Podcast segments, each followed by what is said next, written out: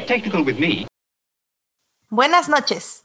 Sean bienvenidos a Four Nerds, un podcast donde podrán fangirlear, fanboyar, discutir y debatir, objetiva y subjetivamente, películas, series, libros y todas las cosas geek nerds que se atraviesen en nuestro camino.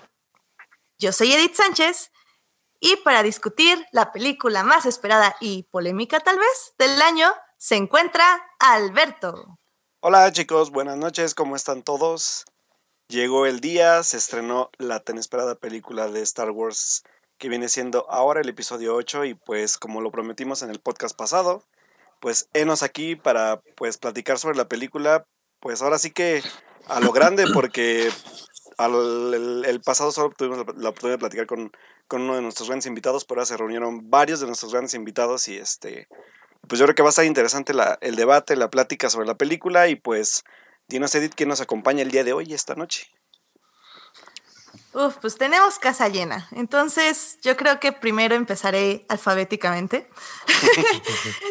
también este día nos acompaña nuestro experto de Star Wars, que también es súper fanboy, Alf. Hola, Alf, ¿qué tal? Hola, pequeños porks de luz y de iluminación, ¿cómo están? muy bien, muy bien. Qué bueno que nos pudiste acompañar, el hijo pródigo, como diría Alberto. y sí. defender a, capa y espada de luz. La que vimos hace unos días. Excelente. También con nosotros se encuentra uno de nuestros invitados regulares, con quienes ya, con quien ya hemos hablado de, de cine de terror y, y muchas otras cosas más. Enrique. Hola, buenas noches. Igual, también eh, tenemos otro invitado especial. Dios, ¿cuántos invitados especiales? Tenemos a otro invitado con el que hemos hablado de cine, cine, cine y mucho cine. Sócrates. Eh, hola, ¿qué tal? Eh, como siempre, un gustazo estar de nuevo aquí.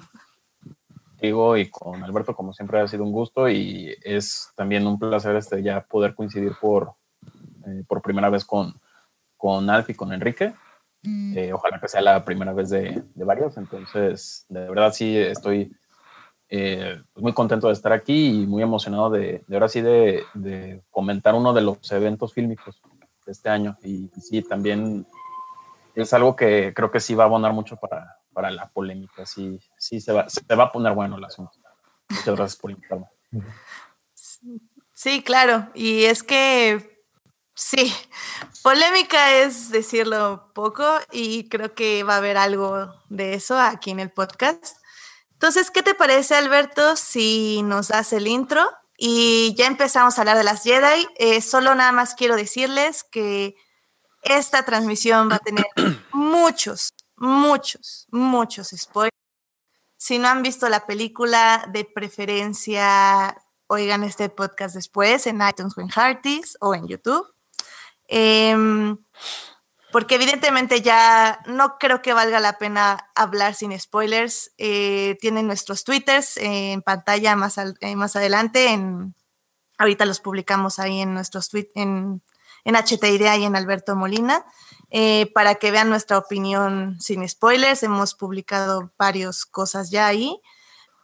Entonces es hora de hablar con spoilers y tenemos que hablar con spoilers. Así que si no han visto la película, regresen en otro momento.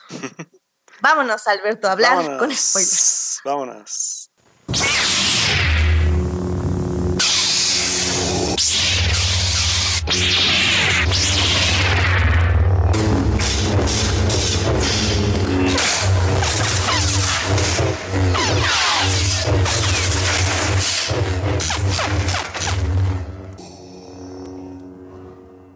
The Last Jedi es el octavo episodio de la saga de Star Wars.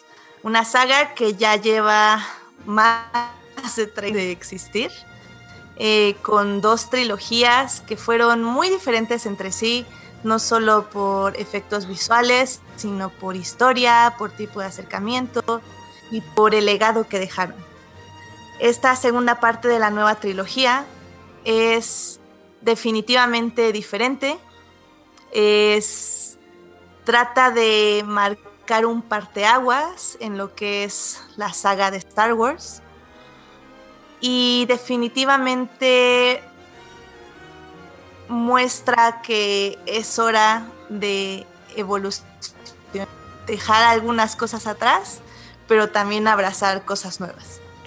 Eh, para tener una mejor discusión de todos los detalles de la película, eh, decidimos dividirla en tres partes. Eh, para quienes escucharon mi reseña en Anchor, sabrán más o menos de qué van estas tres partes. Entonces, si tienen como sus dudas o cosas que quieran que comentemos, ya saben, pueden dejarlas ahorita en el chat si nos están escuchando en vivo. Entonces, chicos, ah, hay que abrir con eh, una de las partes que muchos llaman que es la más floja de la, de la saga. Eh, a mi parecer no, pero no sé, eh, quiero saber su opinión. Y esto es la parte, digo, de, bueno, la parte más floja de la película. Y esto es la parte de Canto, Canto Bright. Eh, la parte donde estamos en un casino, donde los ricos gastan su dinero. Finn y Rose van ahí a buscar lo que es a un máster decodificador que los va a ayudar a entrar a la estrella de, a la Star Destroyer donde podrán salvar básicamente a la rebelión. Este es un plan que crea este Poe para salvar lo que él cree eh, a la rebelión de un plan fallido o de una inexistencia de un plan. ¿Qué les pareció Canto Bright? ¿Qué piensan de ello? ¿Quién quiere empezar? Canto Bright es una es uno de los arcos más estar en un primer en una primera vista de la película porque la relación entre Finn y Rose es, híjole, es metida con calzador. Y esto nos ha pasado mucho en Star Wars desde, digo, nos, pasó con los protagonistas, con Padme y Anakin en, en el episodio 2, e incluso nos pasó con Anakin y con Obi-Wan en secuelas, esa amistad forzada que no se sentía tan cercana hasta el episodio 3, y gracias a Clone Wars la pudimos ver un poquito mejor. Entonces es difícil, a mí yo he hecho un censo entre mis amigos, amistades, expertos, etcétera. Y sí, Canto Bite es la secuencia que menos gustó de nada de la película, pero sí es la que menos gustó por el exceso de CGI con estos eh, especie de jirafas caballo gigantes, por la moral que nos quiere dar de, animales y de, la gente millonaria y cómo esto es malo la verdad la gente va a ver Star Wars y no quiere que le den lecciones. La gente va a ver Star Wars porque quiere acción, aventura, drama, romance y siento que esa secuencia no aporta mucho a, lo que realmente muchos fans hardcore dirían a la esencia, que odio esa palabra, pero la, vamos a manejar en este, en este podcast esta noche. Sin embargo, siento que es de las más importantes a la larga porque son Rose y Finn los que chispa en, de esperanza a los pequeños niñitos y, te das cuenta que hay más gente afuera de la galaxia, que no solo se trata de rebeldes contra imperiales, sino que hay un montón de seres allá afuera que están metidos en, la burguesía, que están metidos en, los conflictos, que, están, que no tienen ni idea de lo que está pasando allá. Y siento que al final ellos dos son un arco muy importante para la escena final del niño con la escoba. No sé ustedes cómo lo ven.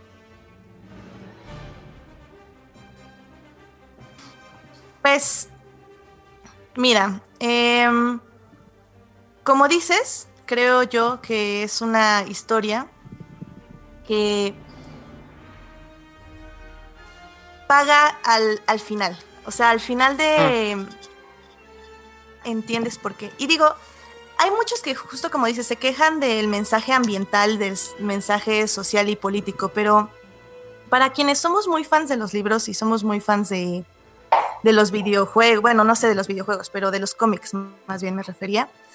Eh, este mensaje ambiental y este mensaje social está en todos y cada uno de los libros.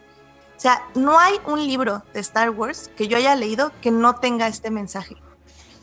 Entonces me parece muy importante que lo hayan retomado para las películas. Ahora, no es como que acapara el, la película. Es algo rápido, es algo fugaz que sí se detiene un poco, pero que no eh, abarca una gran parte de la película. Realmente la segunda vez que la vi pasó extremadamente rápido. Sí, como dices, la primera salta mucho porque queremos estar con Rey y con Kylo, queremos estar con Poe y la rebelión que están siendo perseguidos. Y parece ser que están por horas y horas ahí en Canto Bight cuando realmente no debe ser ni tanto, deben ser unas dos horas, tres horas. Eh, creo que como dices, eh, al final del día el personaje de Rose va a ser de vital importancia para el mensaje final de la película que es que esta rebelión tiene que iniciar de nuevo en algún lugar. O sea, Rose para mí es un personaje muy importante debido a que es la esperanza o la encarnación de la esperanza o de los ideales eh, correctos que tiene que tener la nueva rebelión. Y que la misma Rose haya dejado como una semilla en Canto Bight y luego tenga la frase más cursi al final de la película, pero que funciona súper bien. súper bien. Súper bien. Es a mí lo que me convence que Canto Byte sí no funciona perfectamente, pero es necesario para el mensaje final de la película. No sé tú qué pienses, Enrique. Justo yo coincido totalmente con lo que tú mencionas. En una primera visión sí me resaltó un poco fuera de lugar por cómo tal vez detenía un poco la, la trama, pero ya al verlo como un todo sí entiendo por qué está ahí. Me gusta mucho el mensaje, me gusta mucho ver cómo hay traficantes de armas o vendedores de armas que venden a los dos lados, que no ningún lado es, bueno, que ni los la resistencia es totalmente pura, ni la primera orden es completamente mala. Ah, y justo lo de la idea de que sea como una, el inicio de una nueva rebelión, de inspirar a una nueva generación para que se unan a una futura resistencia, eso fue lo que a mí me gustó mucho de esa parte. Y la segunda vez que la vi ya no me resultó tan fuera de lugar ni nada, como que acepté que venía y no estaba nada anticipando que pasara algo más o algo diferente. Para mí estuvo, está bien, no, no la desprecio como al parecer mucha gente la oye. Perfecto. ¿Y tú, Sócrates, tienes como algo más que agregar de esta parte? Mm, fíjate que me... Qué bueno que empezamos con con esta parte porque creo que sí considero que es de las partes más débiles del, de la película. Y sí me gusta, normalmente a mí sí me gusta como primero sacar como todo lo malo, los peros que le puedo poner algo para pasar a las cuestiones que me parecen más favorables. Eh, gente que canto Byte, yo lo veo como una parte, no quiero decir mala, pero sí siento que es una parte que de alguna manera eh, frena un tanto el, el, ritmo de la película no porque no, no, por tanto Byte Bastante. Eh, eh, mucha gente, por ejemplo, dice, no, es que Finn y Rose me dan mucha hueva, sobre todo Finn, hay mucha gente que le tiene mucho hate, eh, no sé por qué. A mí Finn es un personaje que me agrada, John Boyega se me hace que tiene una, una presencia en, en, pantalla muy, a mí me parece agradable, junto con Poe y Rey, es de los grandes aciertos que le eh, adjudico a esta trilogía, que los nuevos personajes son, se sienten como muy interesantes. Eh, Rose, estoy de acuerdo en que también es una adición muy buena porque creo que sí respeta mucho este, eh, la esencia de la rebelión. Sí, para mí yo creo que Rose representa más como este sentido de la rebelión que, que en mi opinión, y ya, ya empezamos con declaraciones controversiales, creo que representa más ese feeling de la rebelión que todo lo que no pudo hacer eh, Rogue One en, dos horas, ¿no? Entonces, eh, yo es más lo que, declaraciones. Es, más lo que le pongo a, a Canto porque no es una escena, no, está mal montada. Eh, en términos de producción se me hace increíble, o sea, es ver este nuevo lugar dentro del universo de Star Wars también a mí me resulta como algo muy emocionante, sí, porque la mayoría de lugares que hemos visto han sido como ya lugares que de alguna manera son un tanto familiares, ¿sí? Eh, Rose no lo veo como un problema, Finn definitivamente tampoco. Creo que es una cuestión de, ritmo, ¿sí? No sé si, se fijan, pues, o sea, que en esta cuestión que sí la, película está como muy intercalada en términos de edición. A rato se siente como muy picada, pues, eh, hablando en cuestión de cortes, pues. Y siento que eso como que lo, frena un poquito, ¿sí? En cuestión de, como bien dice, decía Edith, estamos como más con esta tensión de saber qué va a pasar con la rebelión que los están persiguiendo, de saber qué va a pasar con Kylo Ren, con Rey, con Luke, ¿sí? Entonces, eh, a reserva de que, cuál sea mi sentir en, la segunda vista, mm, este fin de semana solamente pude verla una vez.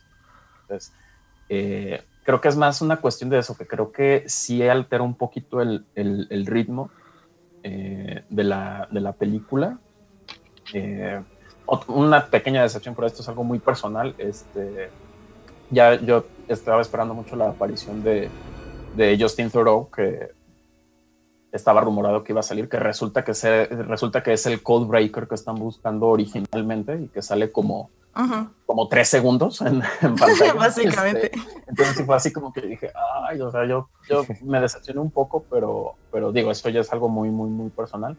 Pero creo que ese es el, el, el asunto con, con esa secuencia. ¿Y saben qué es lo peor? Y ya nada más para finalizar, que aunque sí es una escena, una parte de la película que siente que sobre, no lo puedes quitar precisamente porque tiene una repercusión muy grande en el gran esquema de las cosas, como bien eh, comentaba, o sea, sobre todo por la escena, la última escena con el niño jalando la, la, escoba con, usando la fuerza, no es algo que se pueda quitar, ¿sí? Y no sé, yo sí pongo en tela de juicio qué tan importante es, porque yo realmente no siento como que sea una escena como siento que, que nos tenemos, es, es, como una parte de la película por la cual a fuerzas tenemos que transitar, más que realmente eh, nazca un interés genuino por, por Rose y por, por Finn. Sí, a mí esa frase de Rose sí, no me, sí es muy cursi, pero a mí no me llegó. Incluso hasta el beso que se dan al final creo que no tiene el efecto que... no tienes corazón. Creo que este mismo Finn se queda con cara de, oye, ¿por qué me besas? creo que fin su cabecita está más hacia Rey que hacia ella. No, y en ese momento está más hacia la rebelión, básicamente, hacia sobrevivir. Exactamente, entonces no sé si sea un momento que se sienta completamente ganado por parte de los dos personajes, lo siento como... Eh, Canto en, en, en, ese sentido lo siento como un mal, y lo entrecomillo bastante, necesario para poder llegar al, a las demás partes de la película. Sí, creo que, creo que en ese aspecto lo resumes muy bien. Es un mal necesario. Eh, Alberto, no sé si tú quieras añadir algo más. Mm, bueno, la verdad es que para mí la escena, o sea, el problema conmigo con Canto Bait no es Canto Bait, porque a final de cuentas es una, o sea, se me hace un, ahora que como decía en el chat este Jorge Arturo Aguilar, es una side quest que a final de cuentas me gusta como una side quest, o sea, a final de cuentas el personaje de Finn por lo menos recobra un poco de relevancia en la historia a comparación de la pasada, que como que se relega un poco ya enfocándose en personajes como Poe o como Rey.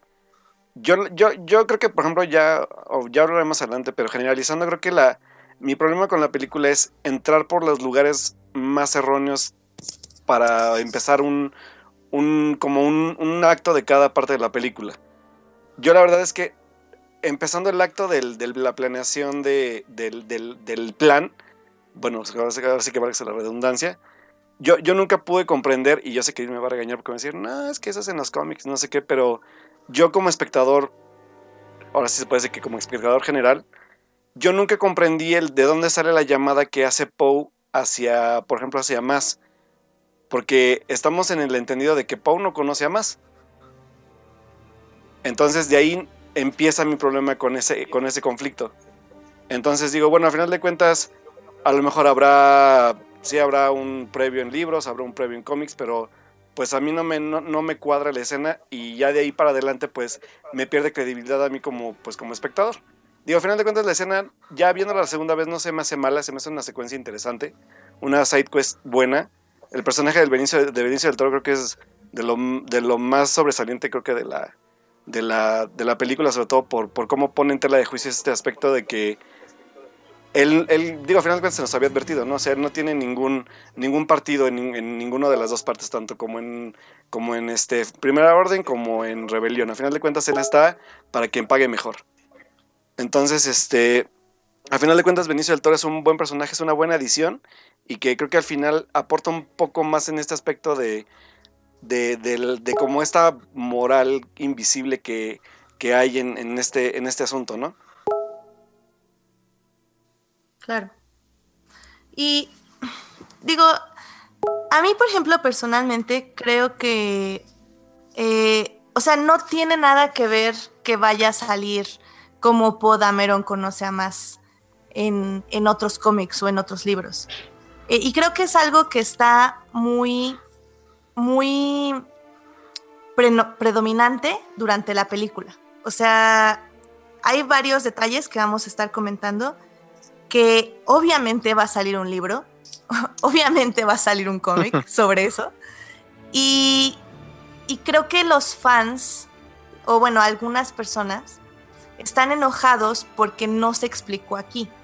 Ahora, por ejemplo, a mí no me molesta para nada que no hayan explicado cómo Poe conoce a más. O sea, desde Force Awakens nos han dicho que Más es una persona muy influyente que lleva años, si no es que siglos, en el comercio de la rebelión o en los contactos de la rebelión. Eh, cuando Poe ataca eh, en The Force Awakens, eh, obviamente pudo haber ahí bajado, pudieron haber hecho base, la pudo haber conocido y se pudo haber ido. O sea, eso a mí me resulta como completamente irrelevante.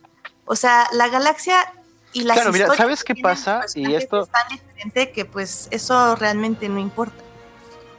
¿Sabes qué siento que, sucede? Y, y, ese seguramente va a ser uno de los, de los puntos que vamos a hablar más adelante. Que el fan, entre comillas, no, no quiero decir que unos sean más o unos menos, estamos hablando del sector que ahorita está muy renuente a lo que se le entrega en pantalla. Espera que se le explique todo en una película de dos horas y media. ¿Cómo se conocieron tal? ¿Cómo llegó esto aquí? Pero ¿cómo es que el tiempo transcurre en tal, tal, tal? Y al final de cuentas, si quieren, si ustedes quieren que se les explique algo, por favor vayan al Mix Up sin ser comercial y compren Interestelar de Christopher Nolan porque ahí te explican exactamente cómo funciona la relatividad. Y si Mixup quiere patrocinarnos, no tenemos ningún problema. No tenemos ningún problema, este, Mixup. O si ustedes quieren que se les explique este, cómo se conoció Paul Dameron, o, si quieren que se les expliquen las relaciones eh, de, contactos y de mafia, ahí tienen la obra de Mario Puzo, El Padrino, o de, eh, o de este Francis Ford Coppola, en el que te explican cómo se conocieron todas las familias este, de la mafia y ahí lo tienes. Pero estamos ante un producto que es fantasía pura, ni siquiera es ciencia ficción, porque no, nunca nos van a explicar cómo funcionan los X-Wing o los lightsabers. Eso es fantasía y tú tienes que aceptar la historia que se te está dando, punto. No, no, necesitamos. Ahora, siempre es bien aceptado que se nos diga, ay, él en realidad se conoció en tal cosa, algo así. Siempre es bueno, porque a nosotros nos gusta tener un buen contexto, como cinéfilos, como geeks, como lectores, etc. Pero ni, ni nosotros estamos obligados a exigir eso en pantalla, ni la misma distribuidora, ni el cineasta, ni la productora, ni los actores están obligados a darnos lo que nosotros queremos. Porque al final de cuentas, ellos tienen el control. Ellos van a poner una película en cartelera y nadie nos va a obligar a ir a pagar un boleto. Entonces, tal vez este tipo de, explicaciones, y lo vamos a hablar esto mismo más adelante con, con Snoke, no vienen al caso porque al final no, no aportan más de lo que te pueden dar en pantalla.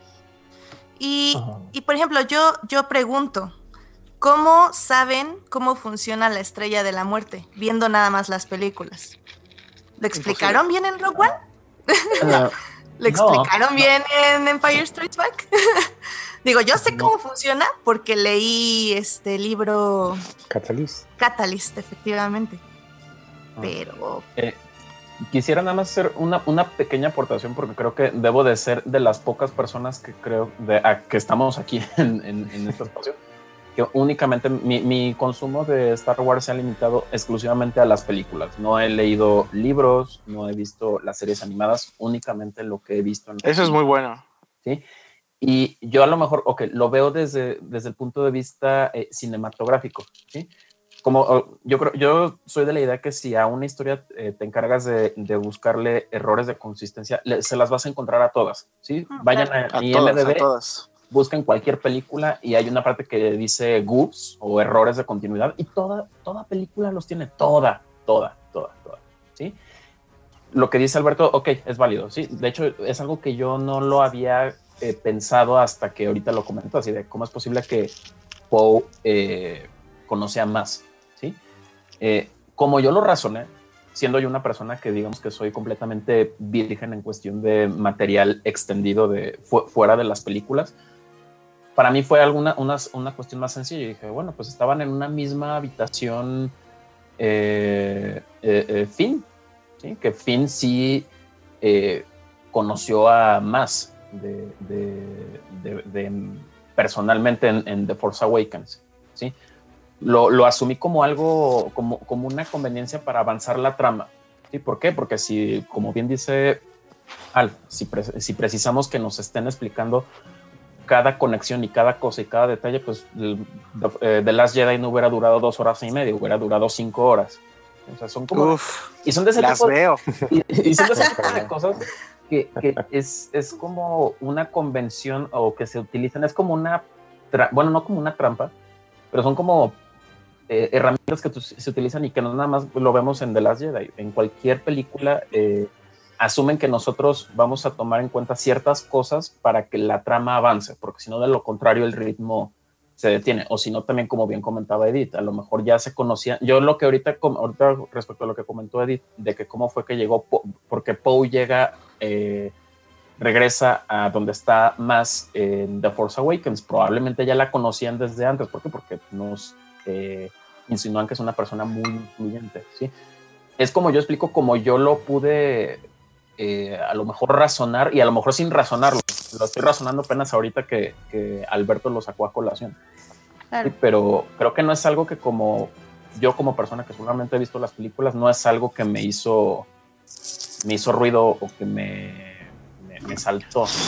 Como decimos, algo que te interese? Son las concesiones. Son las concesiones que damos para películas. Esa es la palabra que buscaba. Eh, ¿cuál, fue tu pregunta, Alf? No, nada, o sea, solo por hacer, realmente el saber eso, cómo se conocieron, es algo que a un espectador promedio le interese al momento de la película, como que no, no, no le veo mucho sentido. O sea, ya después lo, abordas en, cómics, en libros, en universo expandido, etcétera, pero en sí no es algo que te interese ver en pantalla. De por sí el arco de, de Canto Bight es pesado y uno quiere estar 100% en, en, la, en la historia de Luke y Rey, que te expliquen el pasado y regresar y demás, no, no le veo mucho sentido. No, y si te pica la curiosidad, lo buscas, ¿no? Dices, ah, ok, yo quisiera saber poquito más. Ah, bueno, me voy a poner a buscar qué hay en el universo expandido, novelas, cómics, eh, etcétera, ¿no? Digo, creo que eso, a final de cuentas, queda como en decisión del, del espectador si, si se clavó, si se quiere clavar o no. Así sí, es, que para mí esa es una de, como de las grandes virtudes de Star Wars, es que te puedes involucrar tanto como quieras. Yo anteriormente también solo veía las películas, pero después empecé a ver que salieron libros que me llaman la atención, las guerras crónicas y demás.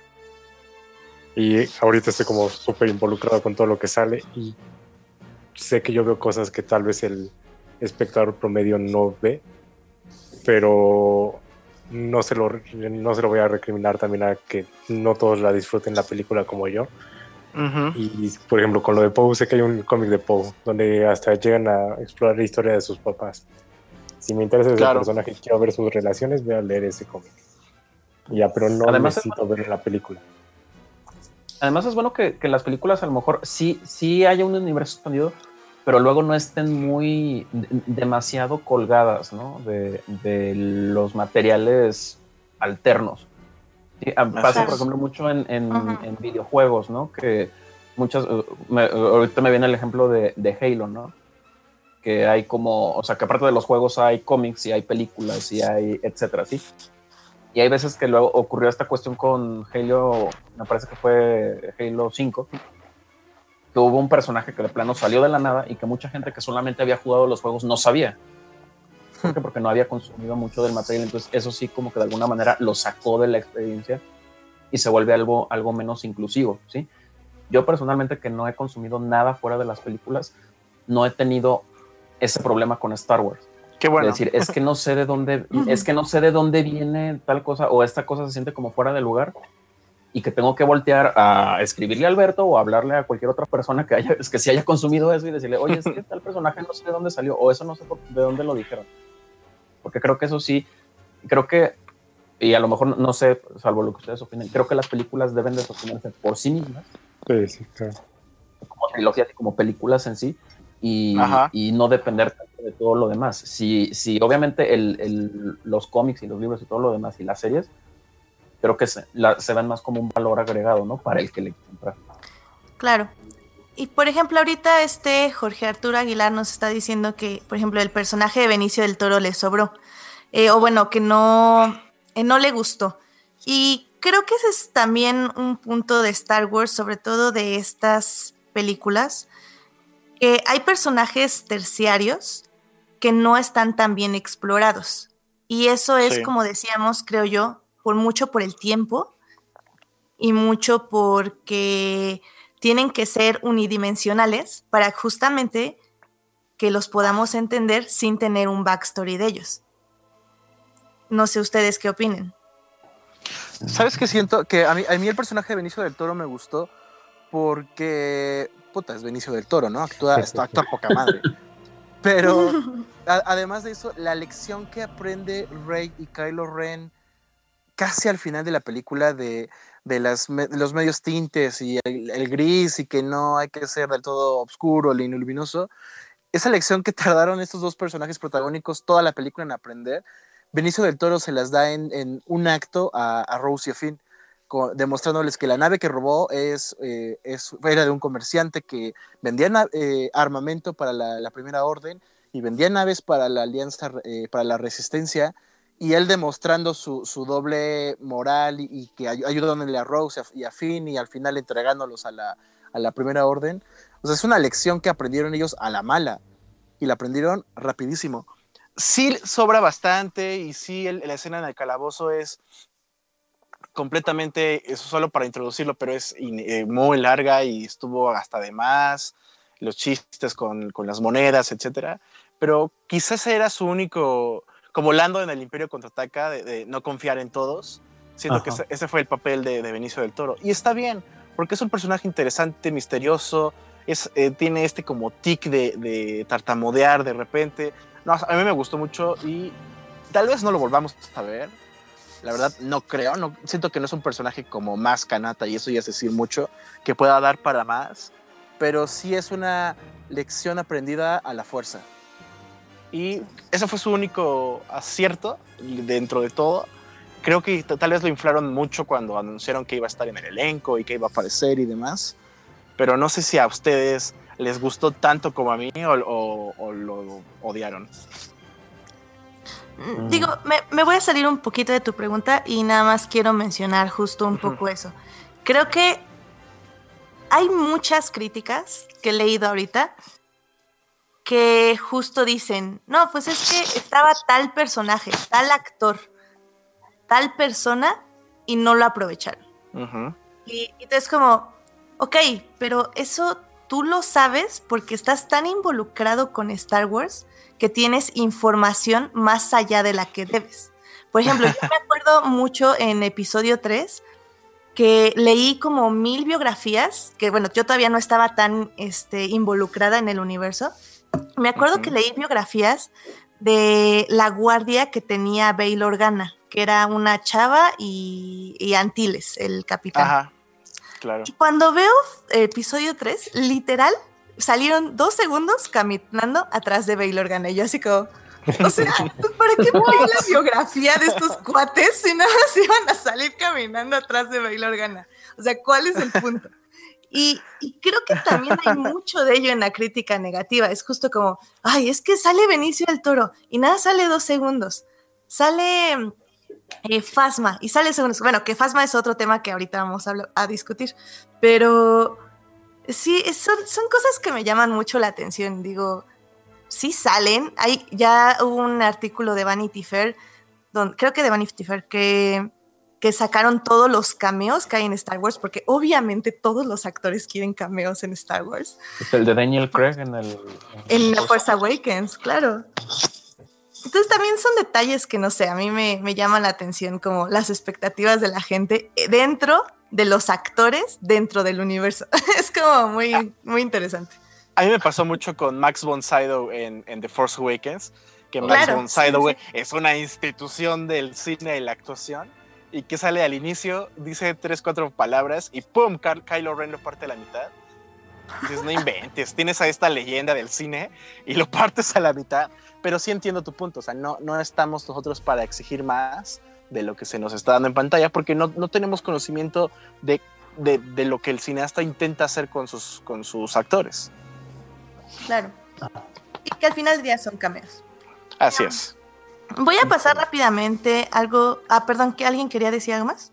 Ah, no, solamente, este, híjole, el sí. asunto con Benicio del Toro a mí se me hace algo como medio tricky, porque, no sé, a mí el personaje de él me agradó, creo que más por el hecho de que era Benicio del Toro, porque es también un actor muy carismático, es, es, es casi siempre, es, es, muy agradable verlo, verlo en pantalla, pero creo que yo el pequeño problema que tengo con su personaje es que eh, es, es, por cómo está escrito, no por el problema de que sea él. Creo que de hecho si hubiera sido cualquier otra persona, su personaje me hubiera importado menos. ¿sí? Pero sí, sí vi como esta cuestión, como yo sé que a lo mejor fue un red herring o algo así, pero esta, o a lo mejor yo estoy muy clavado en que nada más vi a Justin Thoreau como cinco segundos y ya. Se me hizo como una cuestión como muy necesaria de decir, ah, ok, vamos a pensar que este es el, el, el code breaker eh, que Justin Thoreau para la hora de la hora digas, ay, no sabes que no, es que no era él, era el personaje de Benicio del Toro, sí. Entonces, eh, hubiera hecho mucha diferencia si hubiera sido, en lugar de esos dos personajes, hubiera sido nada más uno. Es la única pregunta que hago, pues. Eh, pero creo que sí es un personaje que al final de cuentas sí es necesario, no como como alguien que tenga suficiente peso. Como, creo que Edith da muy en el clavo de decir que es un personaje terciario, porque creo que ni a secundario llega. Porque creo uh -huh. que sí sirven como de alguna manera como para soltar ciertas ideas, ¿no? Creo que esa idea de lo que comentaba de decir eh, como de alguna manera, y creo que es el tema de todo el film, ya no hay blanco y negro ni bien ni mal, sino que los límites se desdibujan y que hay una escala de grises inmensa y que de alguna manera sí va en tono esa cuestión de, de cómo funciona esta guerra en donde no, no, las cosas no están tan divididas como uno creía y que también lo vemos en, en esta cuestión que también vamos a comentar más adelante de, del lado oscuro y el lado luminoso de la fuerza. Creo que, en ese punto sí es, sí es algo que terminó como bien ejecutado, pues, o, o que sí tiene un punto dentro del, eh, un punto temático dentro de toda la película, pero yo sí lo cuestiono, creo que ese personaje fue bueno nada más porque, porque se trataba de, de Benicio del Toro. Sí, tal, sí, sí, sí, sí. Estoy, estoy de acuerdo con tu punto. Es, es como decíamos, esa delgada línea entre el actor y el personaje que no sabes bien por qué te gustó, pero ok, le das el, le das el ok.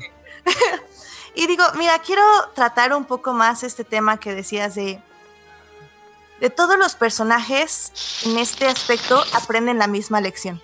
Ya estamos hablando de las líneas entre el bien y el mal y para mí también es una lección de cómo aprender a fallar, a, a equivocarse y a levantarte de ello. Eh, nada más antes de pasar a lo que es la resistencia para tratar un poco más este punto, me gustaría rápidamente mencionar la edición, que es lo que Sócrates decía hace ratito. A mí, por ejemplo, la edición me saltó mucho la primera vez que la vi. Eh, pero la segunda, creo que la razón por la que me había saltado era porque los cortes no son temáticos, sino que son de emociones. Eh, mucho de las... Obviamente Star Wars se caracteriza por esta edición paralela de acciones, donde siempre tenemos dos, dos historias corriendo al mismo tiempo Uh -huh. eh, con acciones parecidas, al menos en el punto de, de clímax de narrativo, pero diferentes en el sentido que obviamente están pasando otros personajes. En este caso, tenemos tres historias al mismo tiempo, que es por eso que dividimos un poco así este podcast. Pero a mí me gustó mucho cómo, la segunda vez al menos, cómo conectaban ya cada historia, ya que, ya que sabía que tenía que esperar, me enfoqué un poco más en todo lo que eran estos cortes y cada lección estaba entrelazada con la que seguía. Y a mí personalmente fue algo que me gustó mucho. Eh, eh, no sé si ustedes tengan un comentario acerca de ello o ya pasamos a la resistencia. Nada, quería decirlo rápido porque todo esto, como está linkeado, a mí me pareció una forma excelente de contarlo. Al final de cuentas, tú eres la experta en edición, entonces creo que era un buen punto era un buen punto a mencionar porque a muchos nos ha costado trabajo, igual la primera vez que la vi hace unas semanas sí me costó trabajo entender por qué mientras la resistencia pasaba horas este, e, escapando, al mismo tiempo entrenaba a Rey y cómo regresaba Finn. Sí, sí fue muy, cuando lo platicamos en su momento en el chat, sí fue bastante, fue, se fue de mucha ayuda, perdón, que nos explicaras cómo estaba editada la película para entender que Star Wars no solo está cambiando en sus paradigmas y en sus personajes y en su historia, sino también en su, en su forma de realizarse. Sí, definitivamente. Eh, ahorita que mencionabas eso de la edición edit, a mí, fíjate, a mí donde sí se me hizo, me llama mucho la atención el juego de, de, cómo está cortada la escena, interacciones entre Rey y, y Kylo Ren. Oh my God. Cuando hay como esta conexión, digo, lo vamos a comentar más adelante, pero esta cuestión de, de, esta interacción o esta conexión que tienen a través de la fuerza, es un tipo de edición que, que no, no, había visto en, en, toda la saga, en todas las trilogías que, que, van ahorita y, El Espino. Pues. Sí. Eh, porque sí, o sea, normalmente sí está como muy, eh, muy cortada, como podemos decir, como en episodios, como en segmentos. Sí siento la película muy segmentada y eso no es como nada nuevo. Pero esas partes de, de, Kylo Ren y Rey interactuando es un tipo de edición muy padre y ahí sí hay una... las transiciones también en todas esas partes sí me gustan mucho, sí están como muy... Eh, eh, los cues visuales y como bien dices los cues emocionales también eh, están muy bien hechos. Sí, o sea, creo que sí, en ese sentido digo, ya yo creo que lo comentaremos más adelante, pero creo que sí en términos cinematográficos creo que que sí estamos ante probablemente la, la película de Star Wars más, más ambiciosa, ¿no? Empezando por, por esas decisiones de, de, edición. No, y digo, ya que estamos aquí rápidamente, porque ese tema de Rey y Kylo, I need to talk about it. pero bueno, eh, yo la vi en 3D, en IMAX, en la nueva plaza de, en la nueva IMAX de Plaza Satélite, y oh my god, o sea, los detalles de las naves, o sea, la pelea, la pelea, la del cuarto rojo. No, no, no, era, una, como dices, o sea, visualmente, o sea, cinematográficamente, era impresionante. O sea, la verdad sí, Rebels ya tiene una calidad de imagen increíble. O sea, estas, esta película no podía quedarse atrás y la verdad no se queda atrás. Es muy increíble cómo se ve los detalles de todo, básicamente. Tal vez me queda de ver un poco la pelea de Kylo y Luke. Creo que ahí sí se nota mucho el, background este, verde. Pero todo lo demás creo que está increíble. Em, pues pasemos a la rebelión. Eh, si bien Canto Bight, como decimos, es la historia eh, social, política, eh, también sobre la esperanza, sobre un poco ambiental. Que trata, que conecta muy bien este final, como estábamos comentando.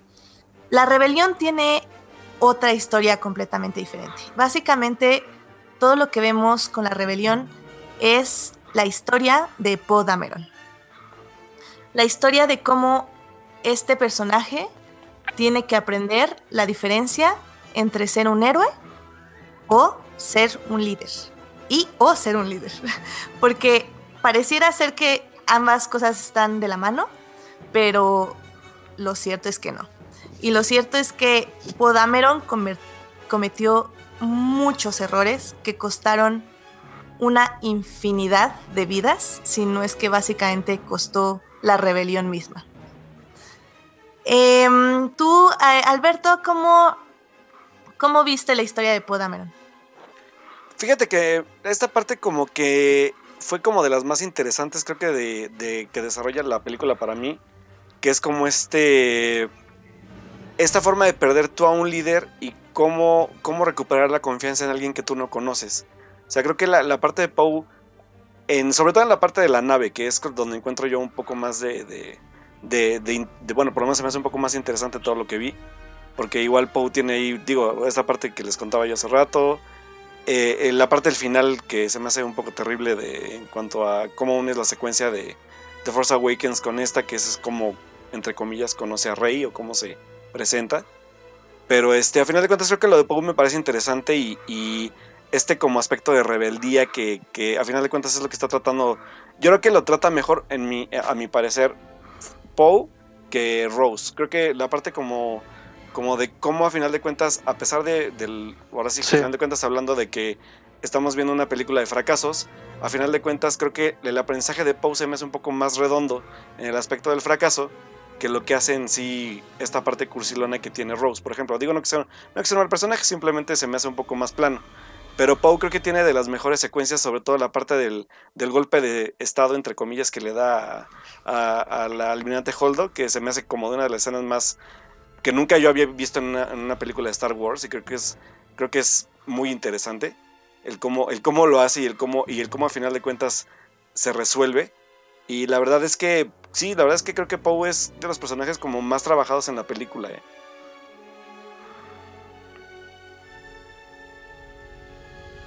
Sí, creo que hay algo muy interesante y Enrique no me dejará mentir, porque eh, en el libro de A Certain Point of View Mm. hay un, hay un cuento que se llama Grounded, que escribe Greg Rucka, que es el mismo autor de Guardians of the Wheels. Y es la historia de una mecánica manejadora de pilotos llamada Nera Case, que básicamente ella es la que está viendo cómo van muriendo o van desapareciendo las X-Wings del radar mientras atacan la estrella de la muerte. Y cuando la batalla termina y todos están celebrando de que derrotaron a la estrella de la muerte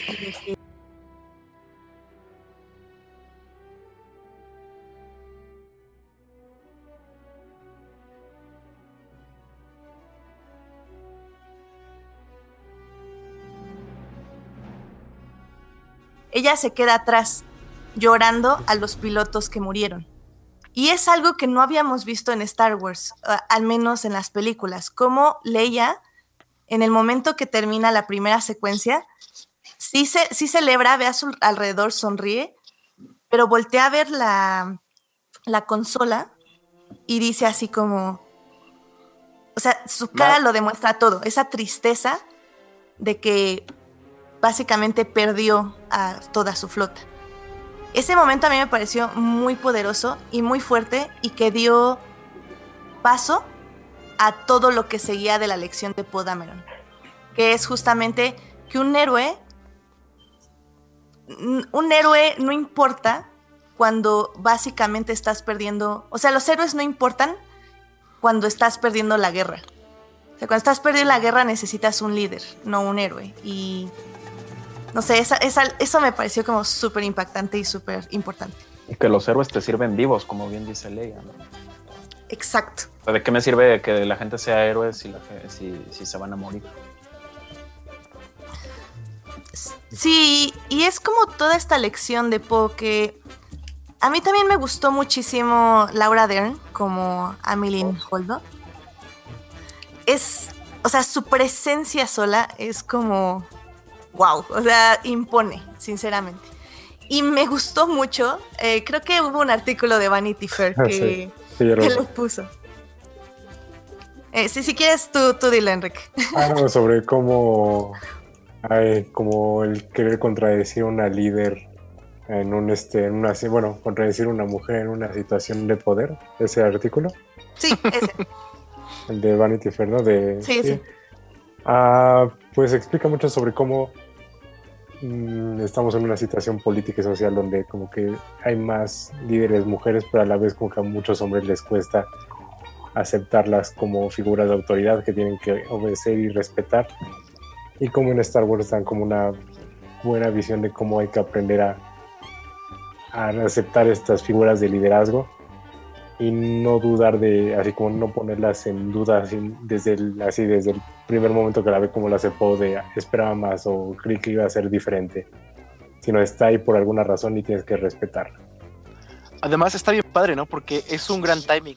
Si recordamos, esta película se estaba grabando mientras Hillary Clinton estaba en su pre-campaña y todo este proceso. ¿Cierto? Entonces la, la influencia que debe de haber tenido Hillary Clinton y todo lo que representaba como política en la actuación de Laura Dern, eh, la debió haber sido enorme. Digo, al final de cuentas todos sabemos el resultado, ¿no? Eh, el imperio predominó eh, con los vecinos del norte y demás.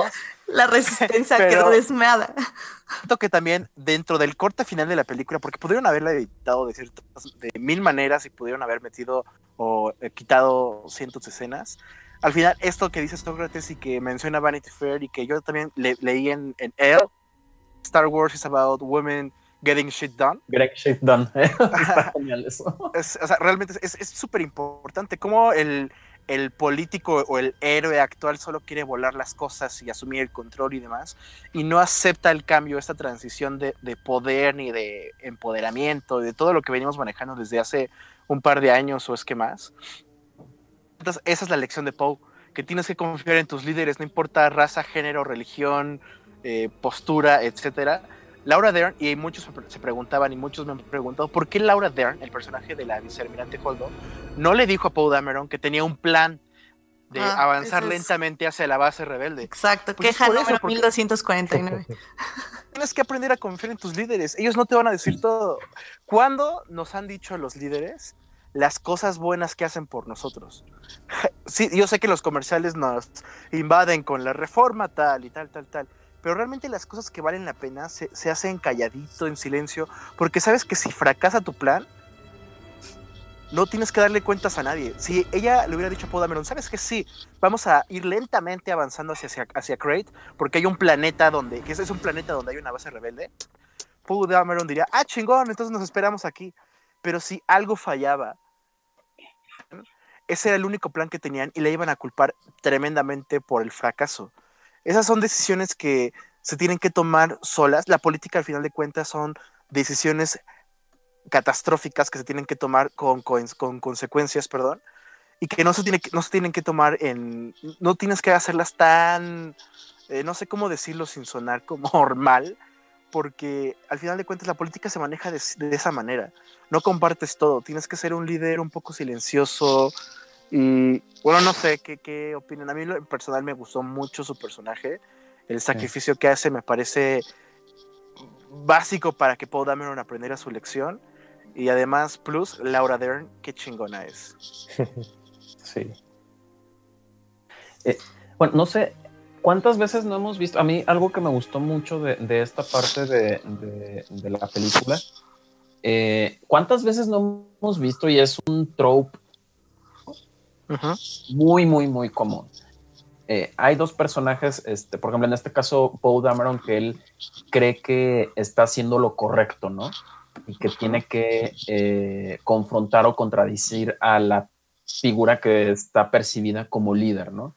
Yo me acuerdo mucho que fue un trope que lo reciclaron, en, por ejemplo, en Battlestar Galáctica hasta el cansancio. Me recordaba mucho de las, de las eh, de, las confrontaciones que tenía el personaje de, eh, del, comandante eh, Adama, de este, de Jameson, la presidente, ¿no? ¿Cuántas veces no hemos visto esa historia de la persona que eh, contraviene la autoridad y a escondidas hace algo para, de alguna manera, resolver las cosas y resulta que al final esta persona que se reveló y que hizo las cosas mal, entre comillas, tenía razón, ¿no? Y acaba salvando a todo mundo y todo mundo acaba felices y contentos y todos ríen y se abrazan, ¿no? Y, así no funciona el mundo.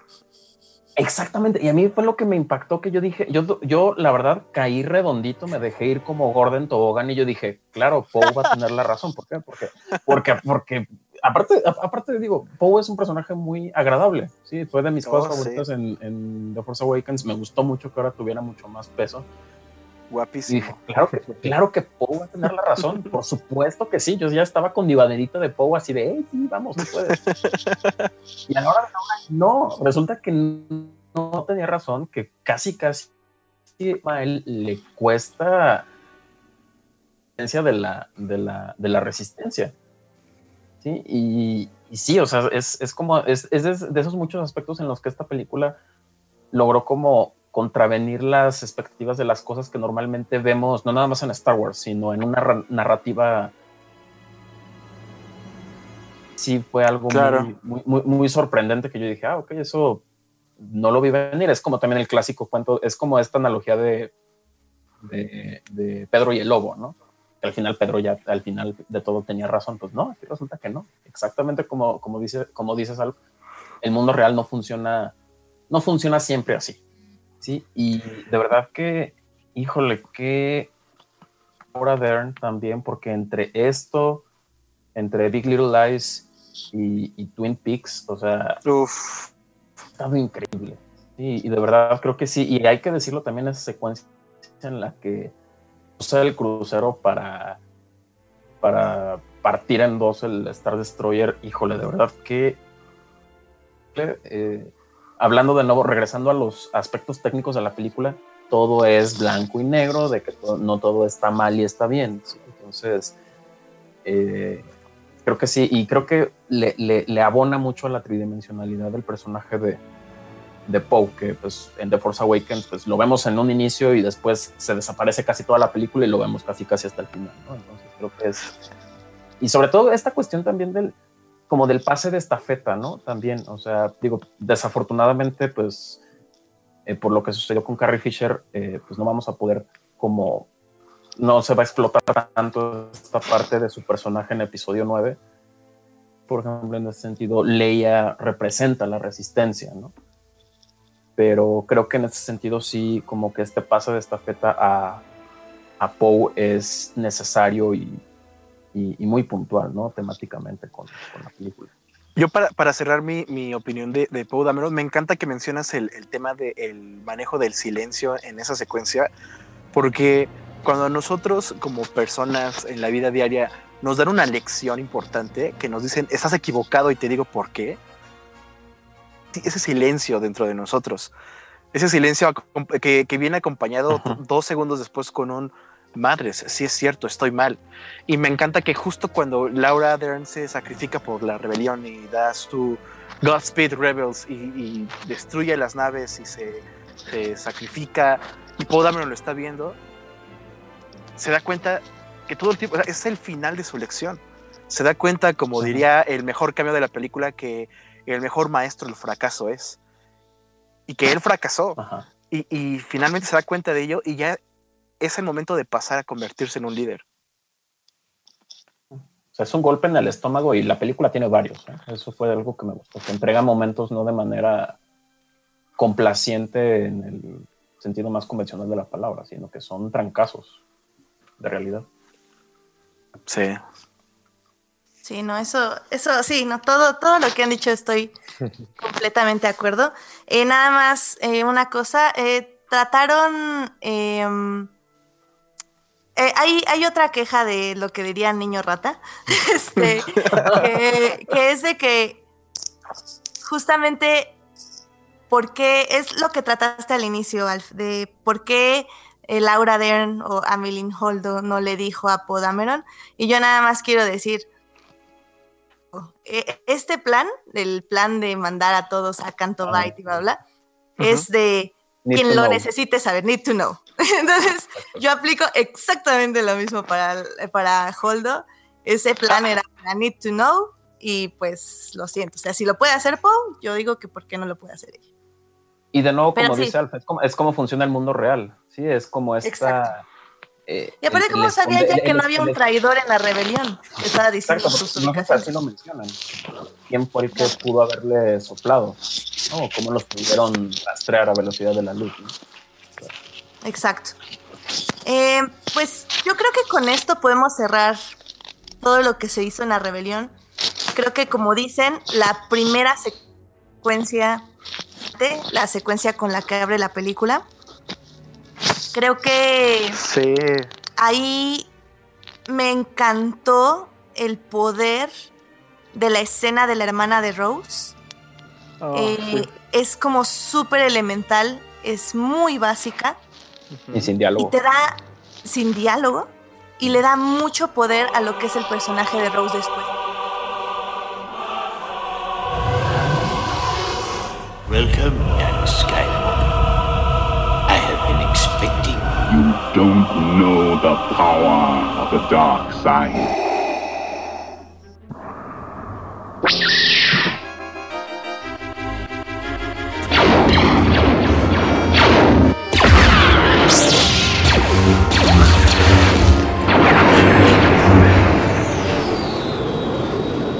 Sí, ya estamos en vivo, chicos. Disculpen los problemas técnicos que esto, esto les ocasiona. Oli, otra vez. La fue- es que, es que lo, lo que ustedes no saben es que fue la mala vibra que Alberto estuvo transmitiendo.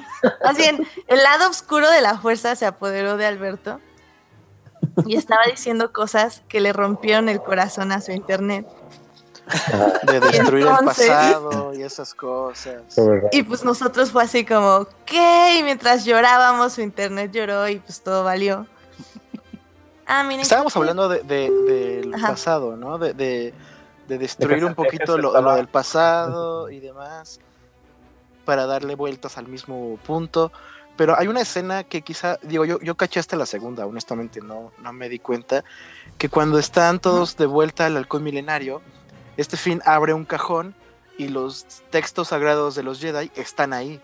Ajá. Entonces, a, a- a pesar de que Sí. Luke Skywalker los iba a destruir y todo el, el pedo, y que Yoda le dice, hey, es que no los necesita Rey, realmente se lo dice por dos razones. Uno, para que Luke entienda que el pasado tiene que cambiarse, y, y de otra forma, eh, y, de, y de- de la otra manera, eh, el Yoda gracioso eh, se trolea a Luke eh, sin decirle que en realidad Rey ya agarró los libros y que no... Es, no, pues no- y no hay no, nada es que quemar. gracioso, es el Yoda del episodio 6.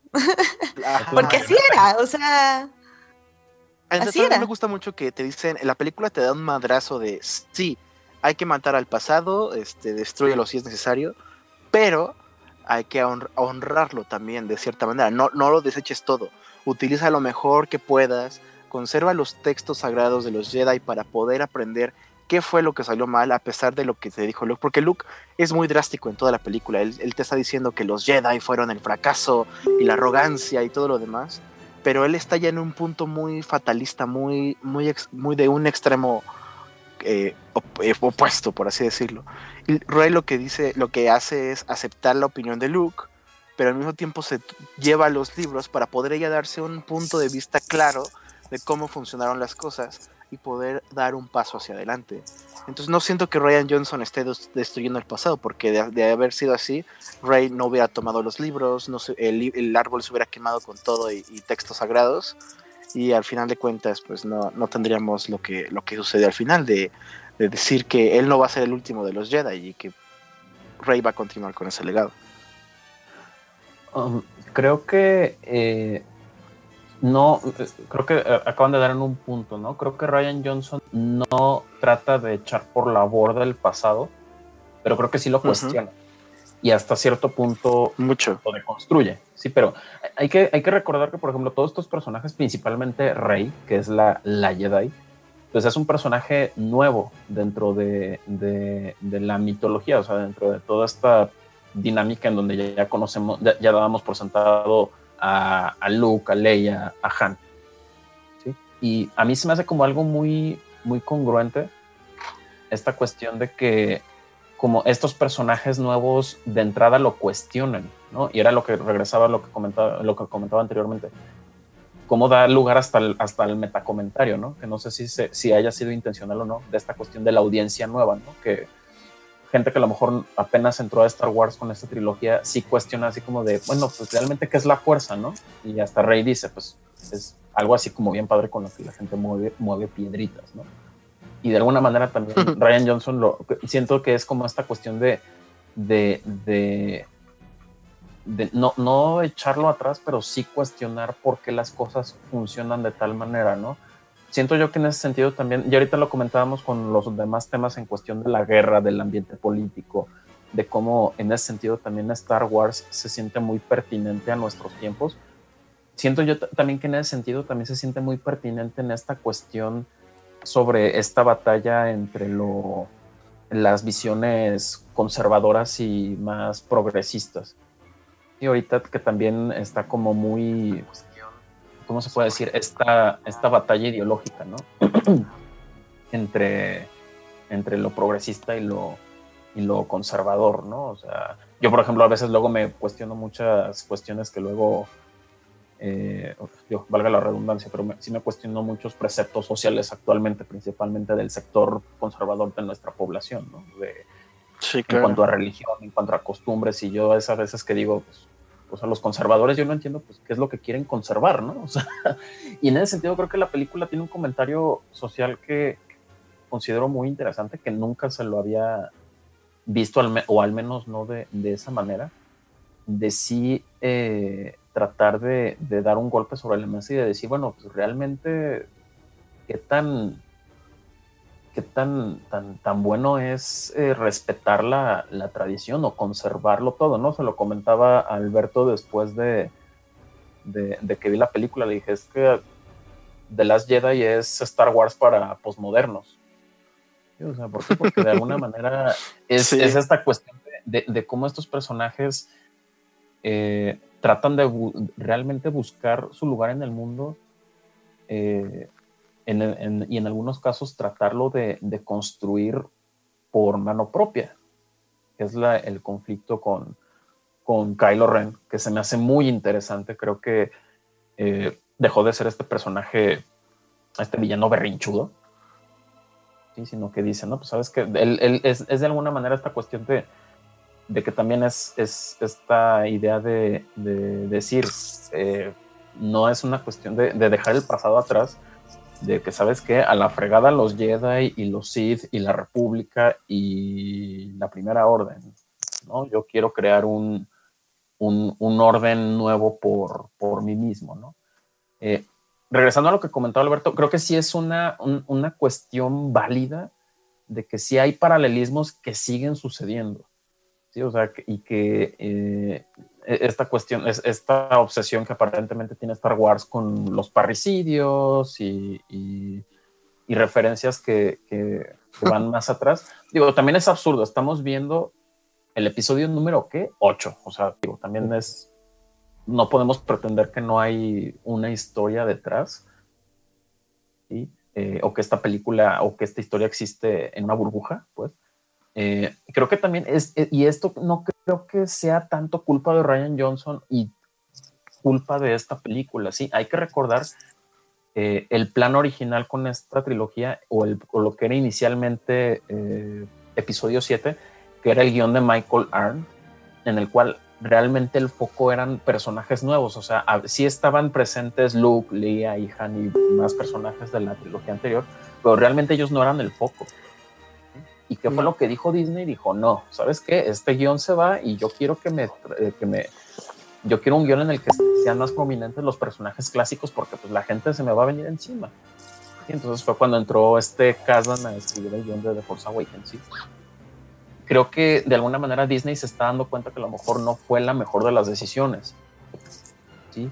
Eh, una de las pocas cosas en las que sí le doy la razón a George Lucas, digo, independientemente de todo, él ya no hacía, antes de la, obviamente de la adquisición de Disney, de Lucasfilm, él decía que no había ya historia, él no, no, quería hacer un episodio nuevo porque ya no había mucha historia de, que contar.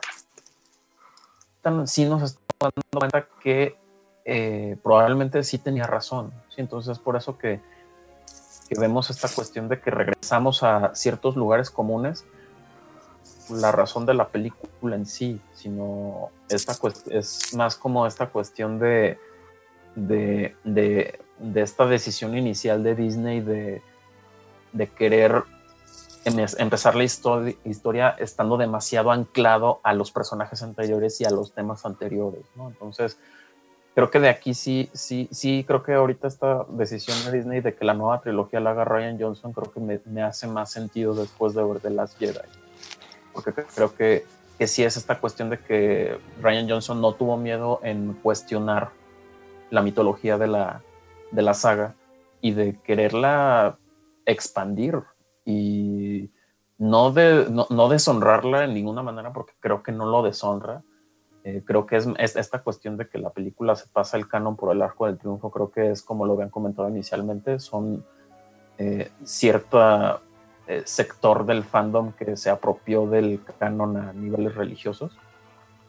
Hmm creo que es un de, de, querer llevar la historia más allá. Yo sé que ahorita eh, Alberto casi casi me va a agarrar a coscorrones y va a escupir sangre de la boca, pero sí, sí, tiene, sí tiene mucha razón uno de los tweets que él comentaba, sí, que de cierta manera Ryan Johnson sí hace algo parecido, no al mismo nivel de lo que hizo Denis Villeneuve con Blade Runner 2049, que es expandir un universo que ya existía y que le agrega posibilidades nuevas de hacia dónde pueda crecer. A mí, nada más, así como ya para antes de empezar a cerrar, me gustaría tocar eh, algo que ahorita está hablando Sócrates, pero ya como más enfocado a la película, que es esta relación de Rey y de Kylo, eh, o de Ben Solo, eh, que es justamente como dice, es estas concepciones de lo que es lo bueno y lo malo, y cómo se manifiestan, y cómo Ryan Johnson, que era lo que estábamos discutiendo con Alberto, les da una vuelta o nos hace analizar más allá de, de lo que hemos visto en las anteriores este, precuelas o las anteriores películas. O sea, antes era como, esto está bien, esto está mal. Eso fue con las clásicas. Luego en las precuelas fue como, el bien se corrompió porque el mal lo empezó a corromper y el bien estaba distraído, básicamente, que es lo que vemos en The Clone Wars. He distraído. Sí, o sea, no, sé, es como dice Yoda, o sea, nos dormimos. Se, chingó la rodilla. Sí, exacto. voy a dormirme y cuando despertaron fue como, maldita sea, los odio a todos. Este, y aquí me encanta, la primera vez que la vi me saltó muchísimo la reacción de Rey, como cada vez que veía a Kylo con esta nueva conexión, ella decía como, ah, este, tú eres el malo, tú eres el monstruo, tú, ta, ta, ta. yo decía como, cálmate, o sea, sí, mató a Han Solo, pero pues no es para tanto. Ah, este, pero poco a poco ella fue transformando esa visión y diciendo como, no, espera, hay luz en él. Y él al mismo tiempo la veía y decía como, ok, sí, tal vez es la representación de todo lo bueno, pero también siento algo de ella en mí, que es básicamente esto, esta cosa de la soledad. Y esta soledad que ambos tienen los une. Y al final, cuando Kylo decide traicionar a Snoke, lo hace exactamente por la misma razón que Anakin iba a traicionar a Palpatine, que era, eh, si gobierno la galaxia contigo, Padme, si gobierno, si tú aceptas gobernar la galaxia conmigo, Rey, nosotros podemos literal ser los líderes supremos. y es algo que iba a hacer Anakin, pero Ajá, pero Anakin no lo puede hacer porque primero le da la propuesta a Padme, Padme dice, You're breaking my heart y todo vale más. Pero aquí está Rey, bueno, Kylo ya había matado lo que no se puede echar para atrás.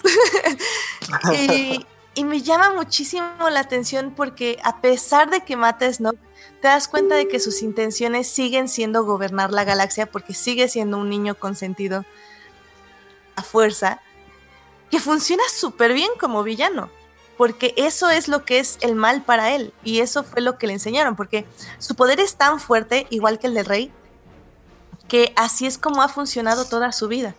Y también en este mismo aspecto me encanta la, historia de Luke y cómo primero lo cuenta desde el punto de vista de Luke, luego desde el punto de vista de Kylo, es cuando vemos que ninguno está diciendo la verdad y que hay algo en medio. Y es cuando te das cuenta de que todo el arco de Luke tiene sentido. Porque Luke está diciendo como, no puedo ser la leyenda que todos quieren que sea, porque soy un humano, un humano que ha fallado y que ha condenado a la galaxia. Entonces, no puedo ser quien tú quieres que sea porque no me he perdonado lo que hice, porque en un momento de debilidad caí en el lado oscuro o en el aspecto de que dejé de confiar, en, de tener esperanza en mi pupilo, y fue cuando todo valió. Esas dos visiones de lo que es la moralidad y de lo que es la naturaleza humana a mí me encantaron. Es algo que yo jamás había visto en Star Wars. Tal vez lo había visto en los libros de Squad y de, de Twilight Company, pero son dos libros como muy complicados. Entonces, en ningún otro lugar de Star Wars yo lo había visto. Eh, Tal vez en Rogue One, un poquito, muy, muy poquito en Rogue One, cuando te explica, cu- cuando Diego Luna tiene que matar a este aliado de la Alianza Rebelde y te dan a entender que todos ellos han cometido actos que quizá no han sido lo mejor, pero es por un bien mayor. Digo, como mencionaron hace rato, o sea, lo que Rogue One no logró hacer en dos horas de película, aquí se logró con, con Finn y con Rose en un, en un ratito. Y siento que pasa lo mismo con Luke Skywalker, que no, no te habías dado cuenta que el ser la leyenda para una, una leyenda para toda la galaxia, pues cuéntense en algún momento. Exacto. Incluso hasta en esa parte en la que. Incluso hasta. eh, me encanta esa parte en la que ya después de que eh, Rey le dice a Luke, es que vine a buscarte, y Luke le dice, bueno, ¿y yo qué voy a hacer? O sea, voy a ser yo una sola persona contra todo un ejército, contra todo el ejército de la primer orden, no inventes, ¿no? Me, gusta mucho esa, ese desafío de la idea del Mesías, ¿no? Que en Star Wars es algo que nos han recetado hasta el cansancio, la, la, la- la figura mesiánica, ¿no? Nos la recetaron con Anakin, nos la recetaron con, con, eh, con el mismo Luke, ¿sí? Y que de alguna manera sí sea esta cuestión de, de- contravenir esa idea, se me hace algo muy interesante. Este, vo- voy a usar una referencia muy ñoña que yo sé que, que, que sí me van a entender. Eh, siento que este tratamiento, por ejemplo, del bien y el mal y de los lados, este, eh, el oscuro y luminoso de la fuerza, siento que ahorita juega un poquito más. Voy a poner un link en el, en el, en el chat por si lo pueden checar. Seguramente yo creo que al menos Alf y Alberto van, van a saber más o menos de qué estoy hablando. Pero para mí me recuerda mucho a eh, eh, los, al- el, hay algo que se usa en algunos juegos de rol o RPGs, Ah, que sí. es el, el alignment system. Ujú. Ajá, que, claro. eh, hay dos, hay dos, estos dos parámetros, ¿no? Que es good e evil, o sea, el, ser bueno o ser malo, y, si- y el lawful chaotic, ¿sí? o sea, ser justo o ser caótico, ¿sí? Y que puede haber diversas combinaciones, ¿no? Puede ser, eh, y, y hay también puntos neutrales. Entonces, eh, para la gente que está metida en ese tipo de cosas, son un total de nueve combinaciones distintas, ¿no? Siento que de, de alguna manera, para, digo, para no extenderme de más, siento que el tratamiento ahora de, de la fuerza y del lado oscuro y luminoso creo que funciona muy parecido como a un alignment system. Sí, o sea, eh, creo que de alguna manera, el- por eso creo que lo- los paralelos entre, sobre todo principalmente entre, entre Kylo y, y Rey, es esta cuestión, ¿sí? De que son más parecidos de lo que, de lo que realmente son. No son dos lados opuestos de, de una moneda o de un conflicto, ¿sí? Sino que hay un poquito de luz en, en- Claro. Claro. como bien dice Rey, es que hay algo luminoso en, en ti, esperanzador, ¿no? Pero también hay algo oscuro en, en Rey, la parte en la que Luke le dice, oye, es que tú viste al lado oscuro y te aventaste co- como gordo en tobogán y no te importó. De manera, eh, que Pero- ella Pero creo que es que- porque ella no, no tiene estas concepciones de que, uy, el lado oscuro, uh, o sea, no, no, no, ella es como, pues sí, me llama y pues voy a ver qué onda y ya, y llego, voy, ¿eh? y sabes que no, gracias, y me regreso. O- y bueno, además es esta, sí. es- es- es esta cuestión de que es. Perdón, estaba viendo la imagen que acaban de compartir. Este, eh, es- es- esta cuestión de que también es un personaje que precisamente por, por lo mismo que tiene como esta incertidumbre sobre su pasado, eh, no tiene miedo a explorarlo, no tienen miedo a explorar el otro lado, el lado oscuro. ¿sí? Entonces, creo que esa cuestión sí se me hace como temáticamente muy, muy, muy rica, muy, muy compleja, ¿sí? Y eso creo que es algo que le agrega, ya lo habíamos comentado en el aspecto visual, esta parte de la, de, que creo que es muy probablemente la mejor pelea de, yo creo que desde la Uf. pelea con Darth Maul en episodio 1, esta pelea entre, en el que básicamente Kylo Ren y Rey hacen equipo. Sin la eh, música, los- pero sí. Uf, o sea, sí, o sea, o sea esa batalla de, de- con los sables de luz es increíble. No nada más en la parte visual y en la parte de coordinación, stunts y edición y todo lo que tú quieras, sino que también sabes que hay un, un riesgo o un stake eh, emocional. Sí, no nada más por, por todo lo que está ocurriendo en cuestión física, la pelea, sino porque sabes que hay un conflicto interno con ambos. Sí, sabes que Kylo Ren está muy conflictuado y sabes que también en Rey también está este, este conflicto y creo que es lo que eleva la escena más allá del, de, la acción, ¿sí? que hay una emoción o hay un riesgo emocional con cada uno de los personajes. Eh, dicho sea de paso, porque también es parte de esa misma escena, también digo, y yo sé que mucha gente le, le causó mucho, mucho escosor porque dijeron, ay, no, es que mis teorías y tanto tiempo que duré sin dormir pensando en tal o cual cosa.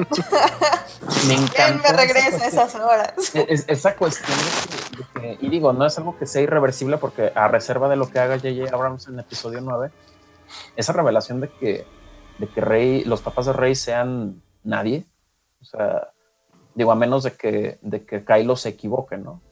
De que no, no, no haya tenido todos los hechos de primera mano o de que le haya mentido. Y que digo que personalmente a mí me molestó un poco la primera vez que la vi, pero la segunda creo que sí dije como, pues sí, o sea, está bien, es que, ¿por, Es- qué, es que- es- ¿por qué no dar ajá. fin a los Skywalkers? ¿Por qué, no, ¿Por qué no dejar que dejen de arruinar el universo y que otras wow, personas wow, wow. entren? No, porque, o sea, al Bueno, final no, no, no, arruinarlo, sino por qué. Ajá. Ah, sí, Eh, continúa, perdón. Sí, no, o sea, es como... Ay, no, se me fue, vas. No, esta cuestión, de nuevo, de por qué querer eh, en, en neciarnos con la figura mesiánica. ¿sí? Si ya tenemos a, Be- a- a Ben Solo, que es descendiente de los Skywalker, ¿por qué neciarnos en que, ah, entonces es que Rey debe de ser la hija de, no sé, inserte aquí en este espacio la teoría de su preferencia sobre, eh, que era, creo que no, era, no sé. Ah, Es- esa Ah. cuestión, o sea, sí, yo sé. Miren, no vamos a igualar y hay, y hay que aprender a dejar ir ya también en ese sentido. Sí, o sea, no vamos a tener un momento del mismo impacto y relevancia cinematográfica que el I am your father de Darth Vader a Luke. No vamos a tener eso again, jamás en la vida. nunca, Hay que jamás. dejarlo ir ya. ¿sí? Pero para mí esa revelación de, de Kylo Ren que le dice, tus papás son nadie, es comparable, pero en otro sentido. Es, es, es, es, es, digamos que más que esa revelación, a, a diferencia del I am your father, que fue algo que no me imagino estar vivo en esa época, yo creo que debe haber, ha de haber sido increíble, ¿sí? presenciar ese momento cinematográfico por primera vez. ¿sí?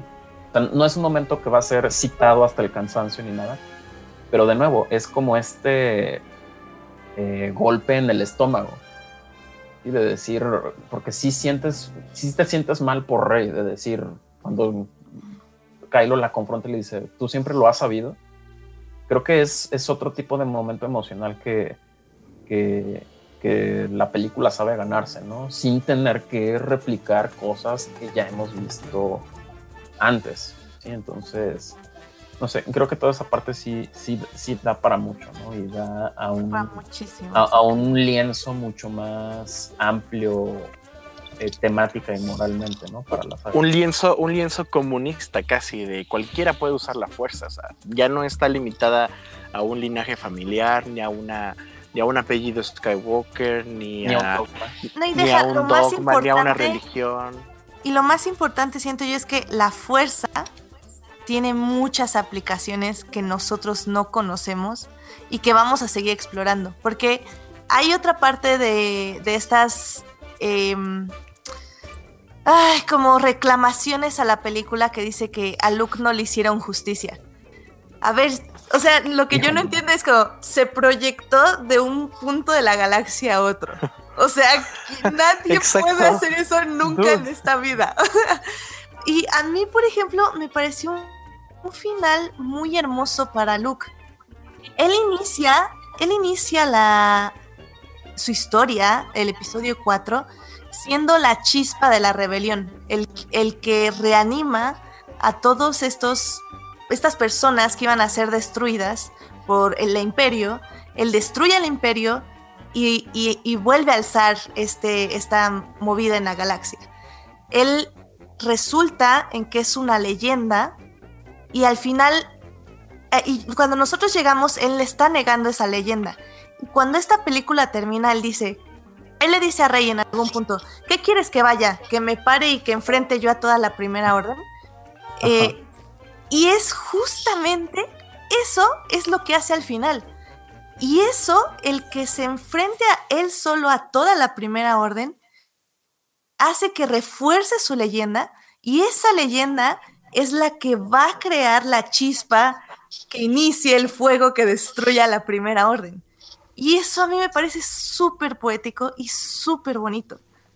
O sea, es como, él, dice, él mismo dice, sí, tengo errores, soy humano, pero quiero aceptar esta leyenda para que el universo sepa que hay esperanza y que siempre va a haber alguien que va a luchar por ellos.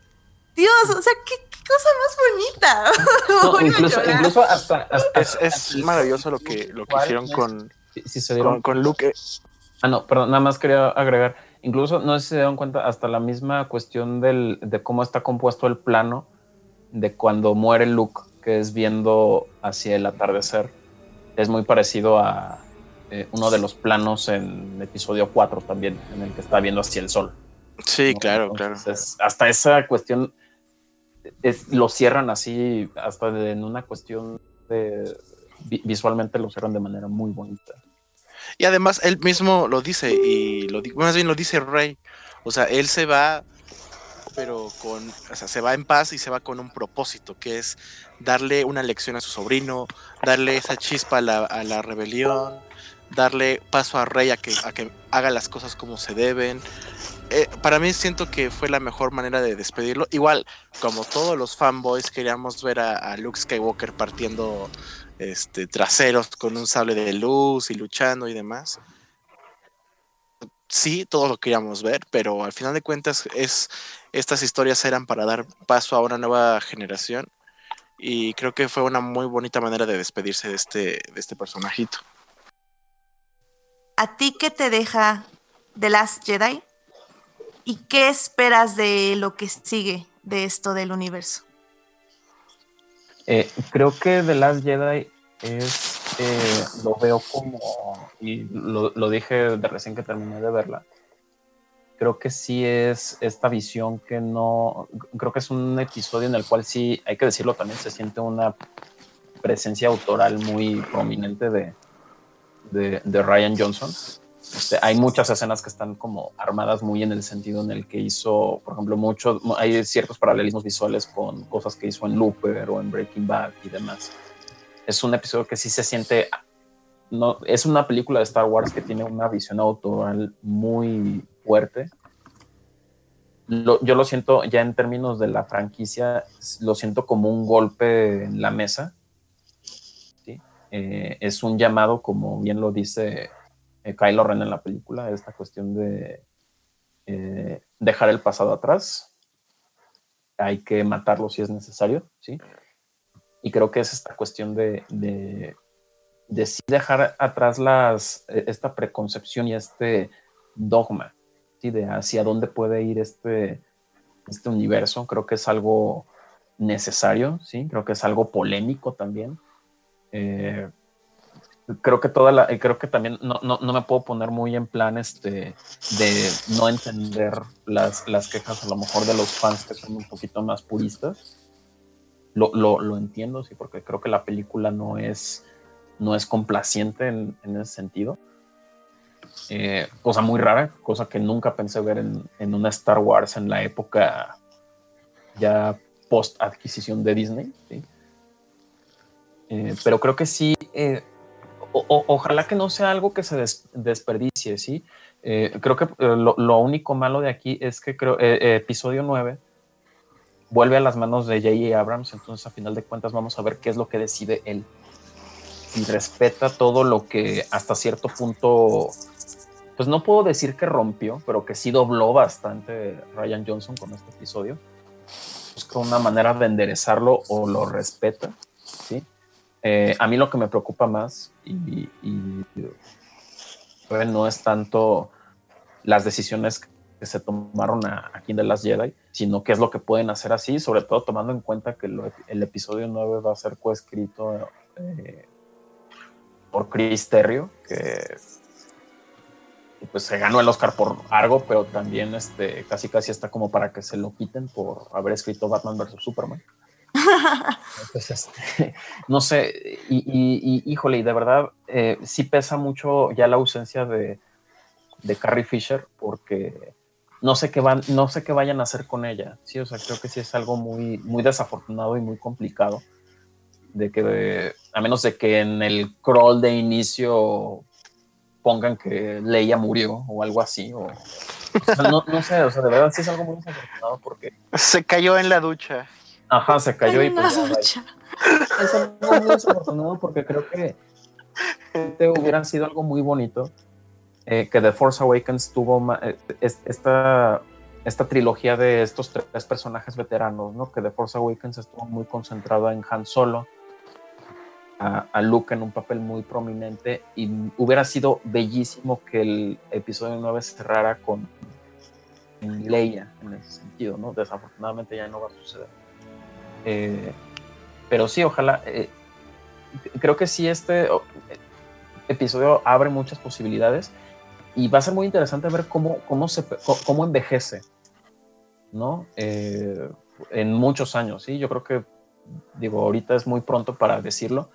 Eh, yo recuerdo cuando acabamos de ver The Force Awakens en diciembre de 2015, todo el mundo estábamos emocionadísimos y, y así extasiados y que ya después, ya ahorita en 2017, ya lo vemos con un poquito más de mesura, ¿no? Ya dijimos, ay, pues es que a lo mejor se pudo haber arriesgado más, ay, es que pues sí es otro reciclaje de A New Hope. Ah, tengo mucha curiosidad de ver cómo The Last Jedi envejece. Por lo pronto, creo que entre más pienso la película y entre más la comento y estar aquí con ustedes ha sido increíble y muy divertido y muy enriquecedor.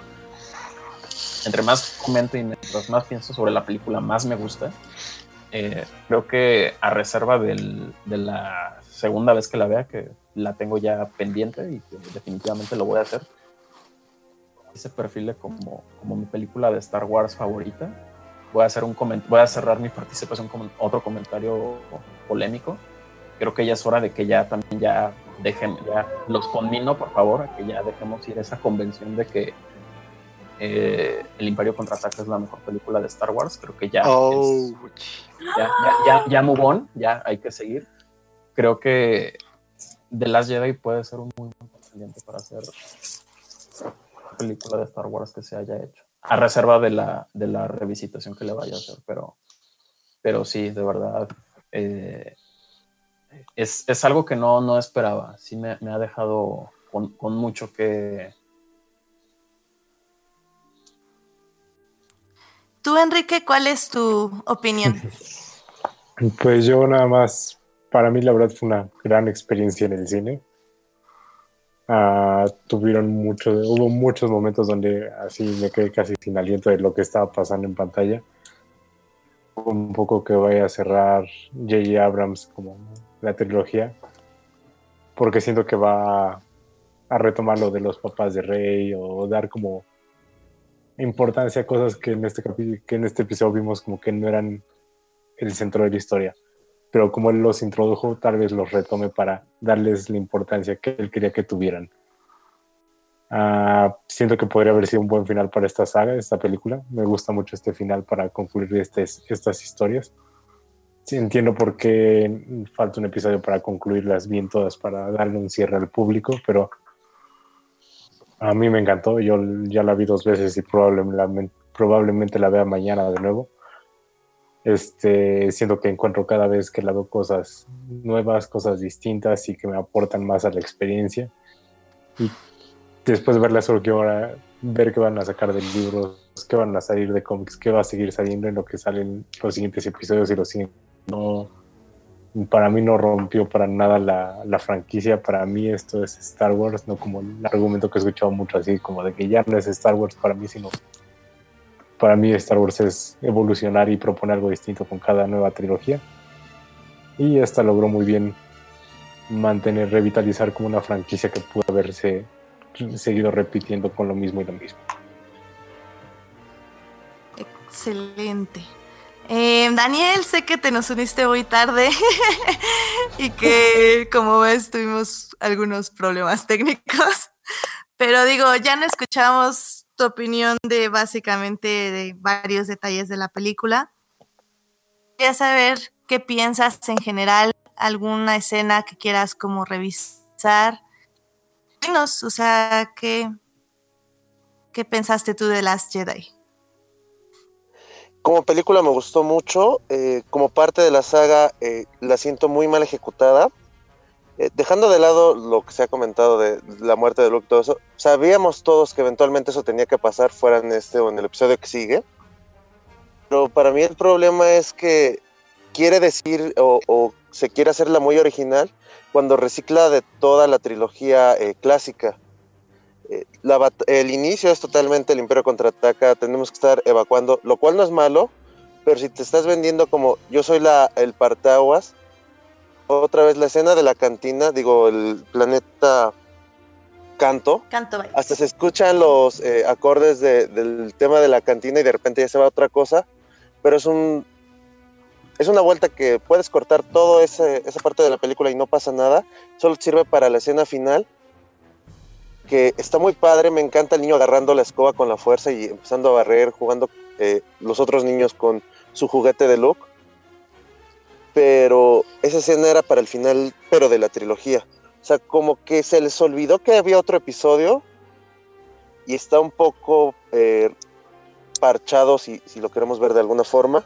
Pedacitos que, que podían, eh, daban para más, podías desarrollar la historia, podías eh, seguir eh, innovando a lo mejor, pero vamos al final a otra vez la batalla contra los AT-AT, la nueva eh, versión.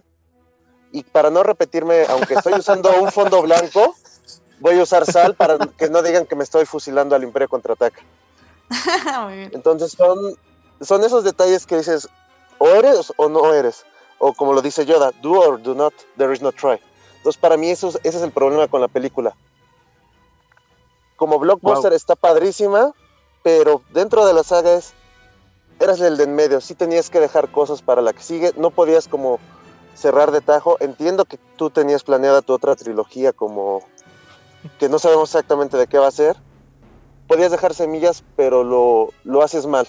Al final del día lo, lo vas revolviendo pedacitos por acá, pedacitos por allá, y ya no cuajas ni bien la trilogía como segundo episodio que eres, ni, acabas de innovar por estar tomando lo, lo anterior. Damn. Muy bien.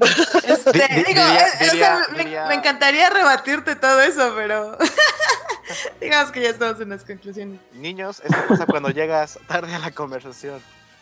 Exacto, pero Sí, sí, lo siento, digo, realmente quería estar, pero el trabajo me lo impidió. sí, no, no, y, y digo, tenemos dos años para seguir hablando de esta película, así que no, no creo que haya problema en ese aspecto. Em, digo, muchos de los temas que ahorita dijiste los tratamos y, y sí estoy de acuerdo en varias cosas, pero si quieren ahorita toco unas dos que tres puntos en mi conclusión. Eh, vamos contigo, Alf. ¿Cuál es tu conclusión? Citando a Luke Skywalker, vaya, cada palabra que dijiste en esa oración estuvo incorrecta. Pero mira, mira, ¿sabes qué? Mira, de, de lo que preguntas eh, ya con nuestras conclusiones, Edith, yo puedo definirla como satisfactoria y no.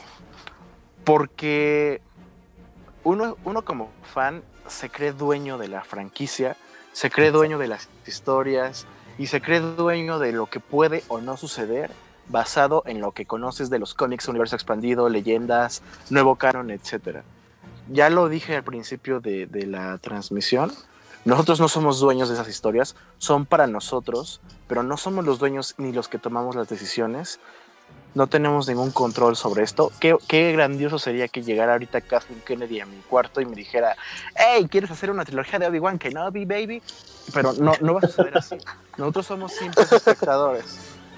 Ahora, es satisfactoria porque yo siento, Edith, que tú y yo sabemos mucho, tú sabes mucho del nuevo canon, yo sé mucho de Legends, y yo, para mí siempre, la, la secuela siempre va a ser la historia de, de Luke Skywalker con Mara Jade y con Hasan y Jaina y con todos estos personajes que, que conocí en la, en la primaria y en la secundaria en vez de tener amigos reales o, o salir con chicas.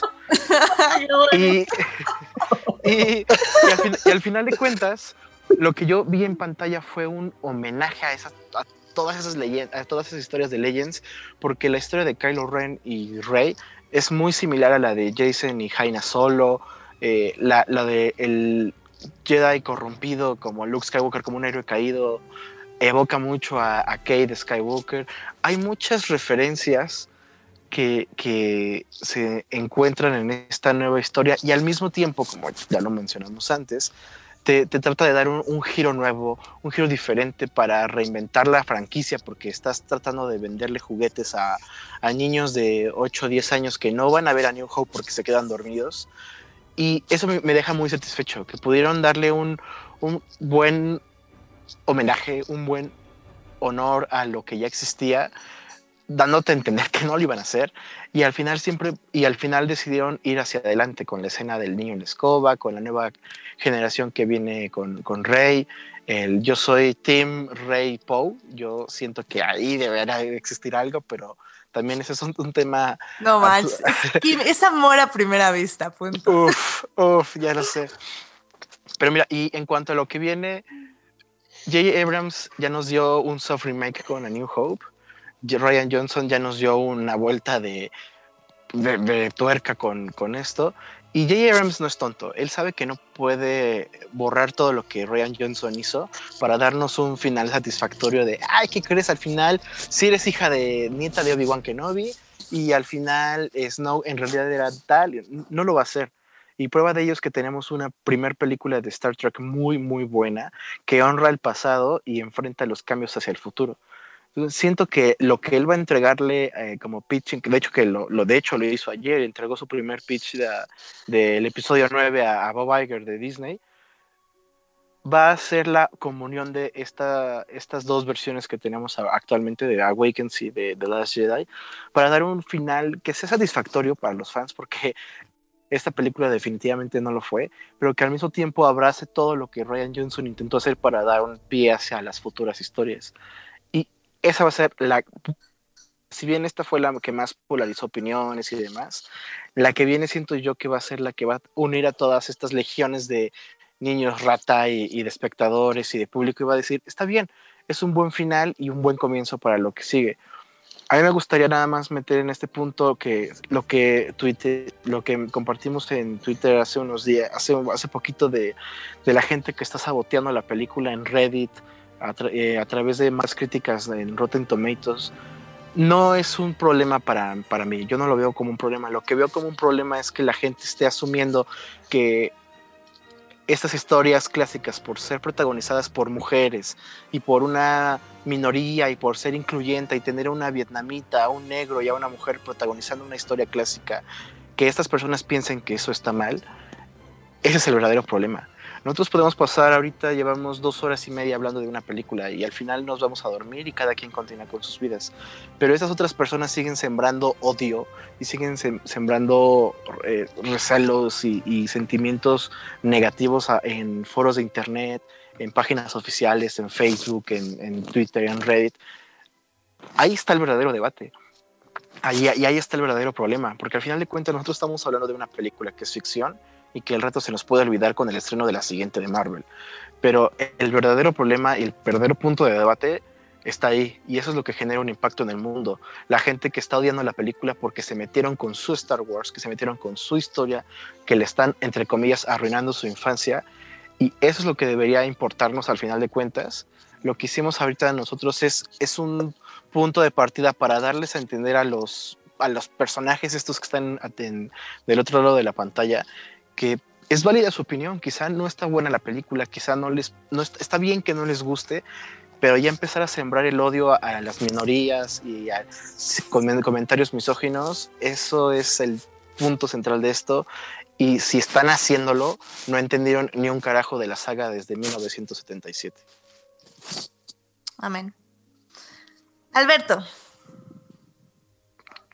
eh, pues bueno, digo, ya creo que ya había llegado, llegó tarde Daniel para, para apoyarme en esto, pero pues ni modo. Así es el trabajo. Pero digo, al final de cuentas, la verdad es que por lo menos yo de mientras ya no estoy interesado, como les dije hace rato, en ver nada. O sea, la verdad es que yo, yo ya, como les dije, o sea, no, no es un camino que me guste. Lamentablemente, y, y ahí iba a ser yo mi punto, porque iba a ser un parteaguas en, en este aspecto de todo lo que hemos venido platicando de la saga Y la verdad es que creo que hay formas mejores de tomar un universo, apropiarte de él, sin que falles en el aspecto de, de, la, de la coherencia que vas a hablar. Porque yo no tengo problema con la esencia, sino más con la coherencia de Ryan Johnson. Que, que Ryan Johnson, por tratar de ser como, como he leído en muchos como, como medios y en muchos tweets y todo, que es como transgresor, para mí no tiene nada de transgresor, porque si eres transgresor no copias, no, no, no te sigues basando en algo para, para darle la vuelta de otra forma donde la gente le, ahora sí que le das como, le doras la píldora y cree, crees, cree que eso es innovador o algo, la, cuando, bueno, cuando por lo menos para mí la película no, lo es, ¿no? Y digo, y hay un ejemplo que yo iba a poner bien claro que para mí es, yo sé que igual van a decir, sí, pero es que es otro TikTok, la chingada, pero la verdad es que una forma para mí clarísima de cómo, cómo tomar tú un universo existente, tomar riesgos narrativos para adaptarla a nuevas generaciones de forma eficiente, nada más yo volteo a ver al, al- al Star Trek de J.J. Abrams. Es algo tan sencillo como eso. Y que para mí no lo logra Ryan Johnson con esta película. Entonces yo creo que no, no me gustó, no, o sea, a mí por lo menos en lo personal, al final son opiniones personales, como dice Alf. No, no me gustó la forma en que, en que, en que se va para, para, para el lugar que quiere ir, ¿no? Digo, al final de cuentas, Ryan Johnson desecha, pero no me preocupa tanto cómo desecha el, el aspecto, porque es como yo les dije, no me molesta lo que haya hecho, sino el cómo lo hace. Ese es mi gran, mi gran pero con la película, o sea, y puedo hablar de muchas cosas, o sea, de hecho yo en, Twitter lo, lo dije, o sea, para mí es una película bien blofera. O sea, Ryan Johnson te lleva a ningún lado con la parte de los padres de Rey para llegar al bluff tan horrible que es. El bluff tan horrible que es Snoke. Sí, yo sé que van a empezar, nah, es que este, el emperador nadie sabía nada, que la chingada, sí, yo lo sé, lo entiendo.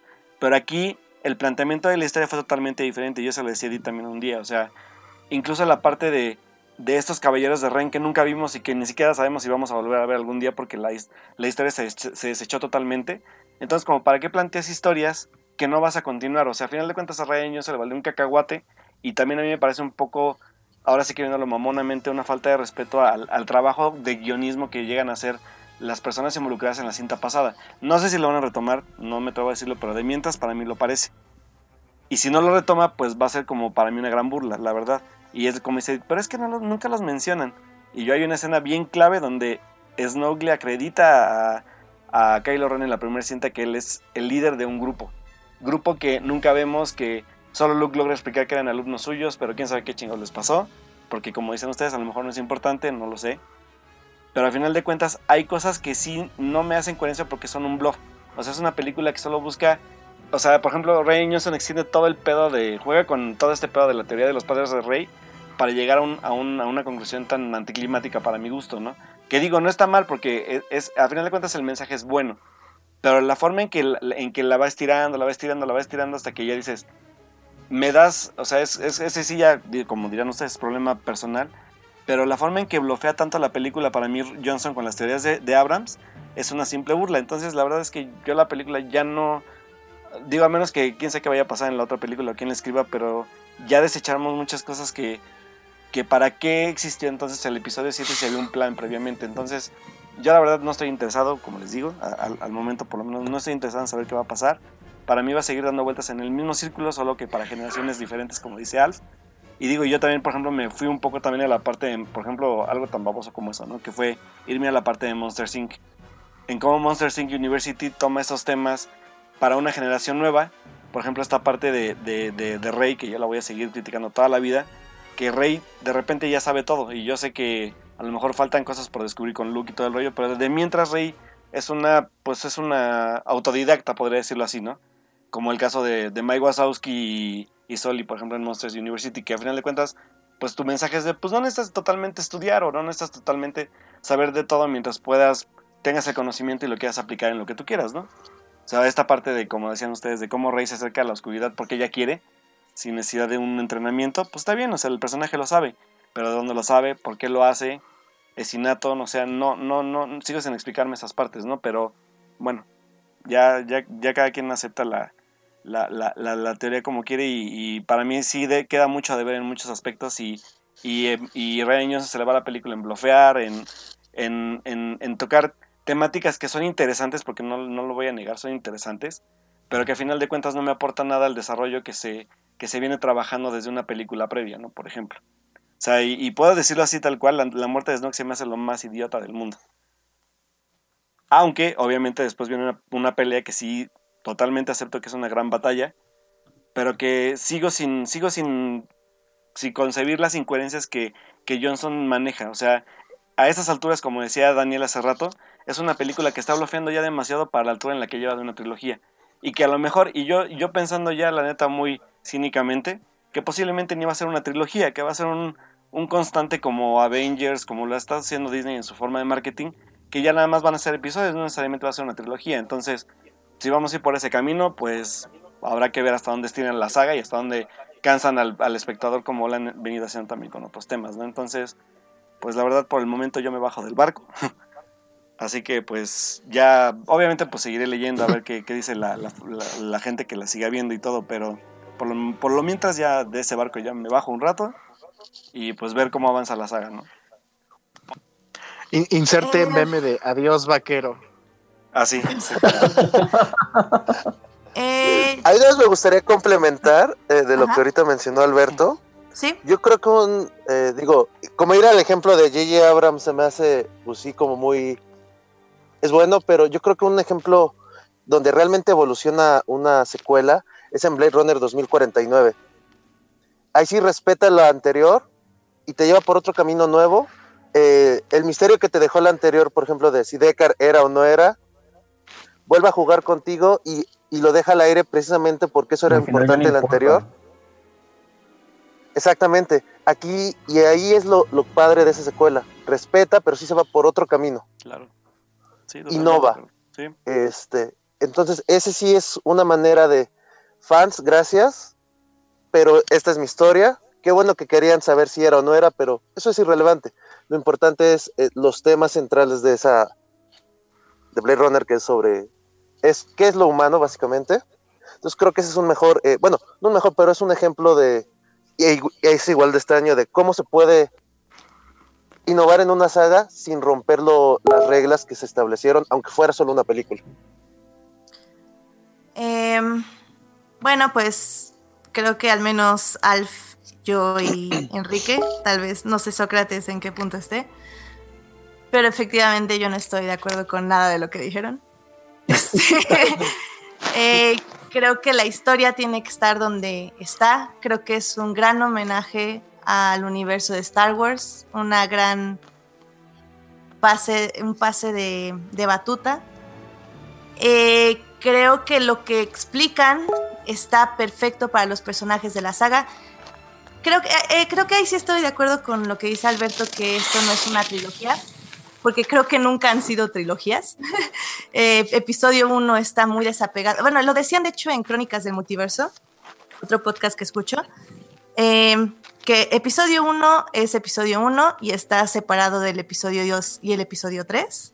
No tiene nada que ver, entre comillas, claramente.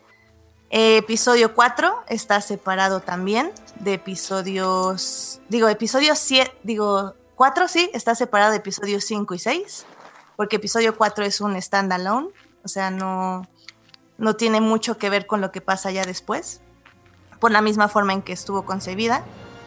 Y episodios 7 y 8 funcionan muy bien juntas, pero no necesariamente va a funcionar bien con el 9.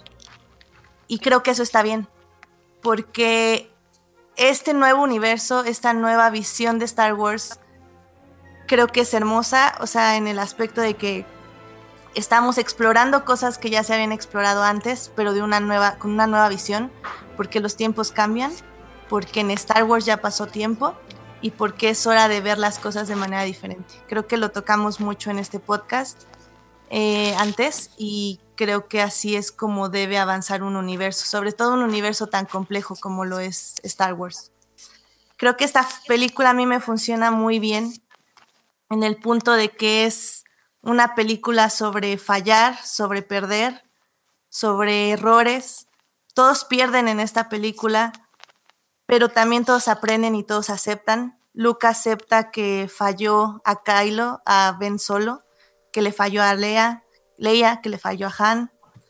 Y aún así, con, ese, con eso avanza y decide aprender de ello y ser lo que siempre ha sido, que es una inspiración para la galaxia. Finn aprende a que hay mejores maneras de pelear, que no todo es con odio, sino también hay cosas que se pueden salvar eh, con el amor, que es como la parte, como decíamos, más cheesy, pero que a mí me funciona muy bien. El, este Poe aprende que tiene que ser un líder, no un héroe. Aprende que tiene que necesita la resistencia y es como un perfecto un perfecto sucesor de lo que va a ser Leia o Amilin Hondo. Creo que Kylo, bueno, Rey aprende que tiene que dejar ir a sus padres, tiene que dejar ir su soledad y su miedo de, no pertenecer a este mundo y tiene que empezar a encontrar su lugar en él. Kylo eh, descubre que, que, a pesar de ahora ya tener todo, sigue solo y que si sigue cerrando a los de a su alrededor, pues va a perder, básicamente. Em, no sé, a mí, a mí me gusta mucho, mucho esta película. me llega en muchos aspectos y definitivamente sí digo que, el mensaje final de que la, esperanza es como el sol, si solo crees en ella cuando la ves, este, nunca vas a pasar la noche. Eh, es muy Star Wars, muy, muy cristiano católico, como estaban diciendo. Em, pero también habla justo esto de de que no, no podemos luchar con odio, que es la frase cursi que les decía hace rato, de no, no ganamos derrotando a quienes odiamos, sino salvando a quienes amamos. Es muy Star Wars, es, es una frase hermosa que circula todo el universo y, y lo circula bien. Y pues ya, o sea, la verdad es que yo sí estoy muy feliz con esta película, con todas las lecciones. Sí, hay cosas que no funcionan, estoy de acuerdo. Hay cosas que tenemos que hacer concesiones, como decíamos con Sócrates. Pero ¿qué película de Star Wars no tengo que hacer concesiones? o sea, es, es, es, unas, son películas, como decíamos, no de ciencia ficción, son dramas, que hay que hacer muchas concesiones, no solo aquí, sino en los libros, sino en los cómics. Y yo estoy bien con ello, porque su mensaje sigue siendo muy hermoso en todo y, creo que Ryan Johnson lo hizo muy bien. Yo sí tengo miedo de lo que haga JJ Abrams, porque sí temo que regrese a, hacer algo como ah, a tratar de satisfacer fans, a tratar de cerrar cabos que no se necesitan, no necesitan ser cerrados y que si les interesan que sean cerrados están los libros y están los cómics y, y seguro va a haber Snoke de Origins, eh, Poe Dameron, The Adventure with más que nada. Eh, o sea, va, a haber todo eso, no se preocupen, lo pueden encontrar en su tienda más eh, pero para mí no fue necesario porque la historia no era esa, la historia no era la de Snoke, era la de Kylo Ren. Exacto. La historia no era de más que nada, eh, era de Poe Dameron. La historia no era de los, de los caballeros de Ren eh, era de cómo el, eh, la, primera orden y, lo, lo débil que es en este momento, sobre todo cuando su líder, su nuevo líder supremo no supo enfocarse a lo que tenía que hacer y, perdió contra Luke, básicamente. Y es de la gran leyenda de Luke Skywalker y cómo le da esperanza al universo. Yo me quedo con eso y, y me gustó mucho de las Jedi. Em, pues yo creo que con eso concluimos. Em, muchas gracias por venir, chicos, a todos ustedes, por acompañarnos en esta transmisión un poco defectuosa, pero esperamos que, no vuelva a pasar o, que ya, o ya sabemos más bien qué hacer en caso de que vuelva a pasar. Muchas gracias, Alf, este, Daniel, Enrique, Sócrates, por acompañarnos. Esperemos tenerlos aquí, porque este es como un poco nuestro último programa del año. Uh. Entonces estamos muy felices de tenerlos aquí. Eh, gracias, gracias. Pues muchas gracias a quienes nos escucharon en vivo, aunque fuera un minuto dos o media hora o dos horas, porque esto ya duró bastante. Este, muchas gracias por escucharnos en vivo. Eh, perdonen los problemas. Acuérdense también que, bueno, nos pueden seguir en diversas redes. Si quieren darnos rápidamente sus redes, ¿dónde te podemos seguir, Sócrates? Eh, bueno, principalmente en Twitter. Mi username es arroba socra8a. Eh, ahí ahora sí que me pueden hacer llegar cualquier comentario, duda, queja, improperio, mentada de madre. No, no, no, no, no me agüito tanto. Nada más eh, de vez en cuando luego me pongo a llorar hasta quedarme dormido, nada del otro mundo. Pero bueno, eh, sí, como todos, ya saben, eh, lidiar con esta vida época de redes sociales es difícil. Este, pues como siempre, un gusto estar aquí. eh, un, placer compartir con, con todos, con, digo, eh, contigo, Aditi, con Alberto ya he tenido oportunidad. Eh, fue muy, muy padre platicar con, por primera vez con, con, con con Daniel, que ahora nos pudo acompañar un ratito, y con, y con Enrique. De verdad fue un placer y un gusto. Ojalá este, sea la, prim- la primera de varias. Eh, aprovecho para hacer la promoción desvergonzada. Eh, además de que lo que me pueden leer en, en redes sociales, también colaboro con, con Oscar Chavira en, su podcast en Corte y Queda. Este, también lo, lo comparto por ahí. Este, también vamos a hacer lo propio, a hacer el programa post-mortem de, de las Jedi, entonces para que también le, le den una escuchada, ¿no? Y pues nos estamos escuchando y leyendo eh, muy pronto. Muchísimas gracias. ¿Dónde te podemos leer, Enrique? A mí en Twitter con Enrique eh, 9911. La verdad no fue publicado mucho hace tiempo, pero lo retomaré. Excelente. Eh, Daniel, A mí en Twitter e Instagram en arroba danguki. Y igual haciendo el Shameless Vlog en Destripando. Digo, ahorita también ya empezaron las vacaciones. Hasta enero regresamos, pero ahí pueden estar eh, descargando en iTunes lo- los episodios de este año. muy bien. eh, Alf, Pues yo estoy en todos lados como alfnf-bajo y eh, he estado publicando un montón de textos post de Last Jedi en, en Smash. Y bueno, a mí me pueden encontrar en Twitter como Alberto Molina, Molina con doble O. Y pues bueno, recuerden que estoy escribiendo mis columnas en el periódico Síntesis Hidalgo. Eh, les debo una columna de Star Wars, así que esa ya saldrá la otra semana y pues esperando ya el fin de año acabar con mi top 10 del año. Así que pues bueno, ahí nos estamos siguiendo y nos estamos leyendo. a mí me pueden seguir en HT Idea.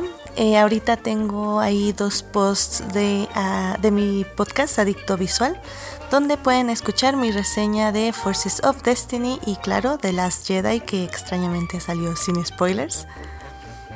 También estoy revisando los seasons finales o mid-seasons finales de varias series, así que pues cualquier duda, reclamo o cualquier cosa me pueden leer por ahí. Pues muchas gracias por escuchar, perdonen los mil problemas técnicos a quienes nos escucharon en vivo. Eh, este es creo que ya nuestro último podcast del año. Eh, vamos a hacer un especial de Navidad, pero bueno, eso ya se los estaremos diciendo bien qué onda, cuándo, dónde y cómo. Eh, tal vez no en vivo, sino que va a salir directo al podcast, así que suscríbase a iTunes o a Hearties para que lo reciban en cuanto esté listo. Si no, de todas formas, pues ya nos estamos escuchando el próximo año, donde hablaremos de nuestro top 10 de películas y series. Así que si ya no nos escuchamos en Navidad, eh, que tengan una muy feliz Navidad, un muy feliz año nuevo y que la fuerza los acompañe.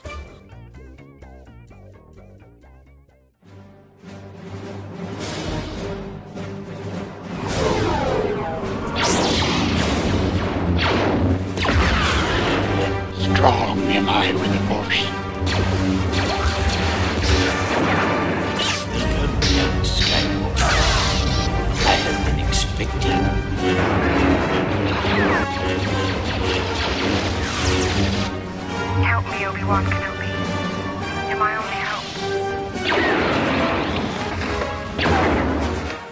The Force will be with you. Always. Don't get technical with me.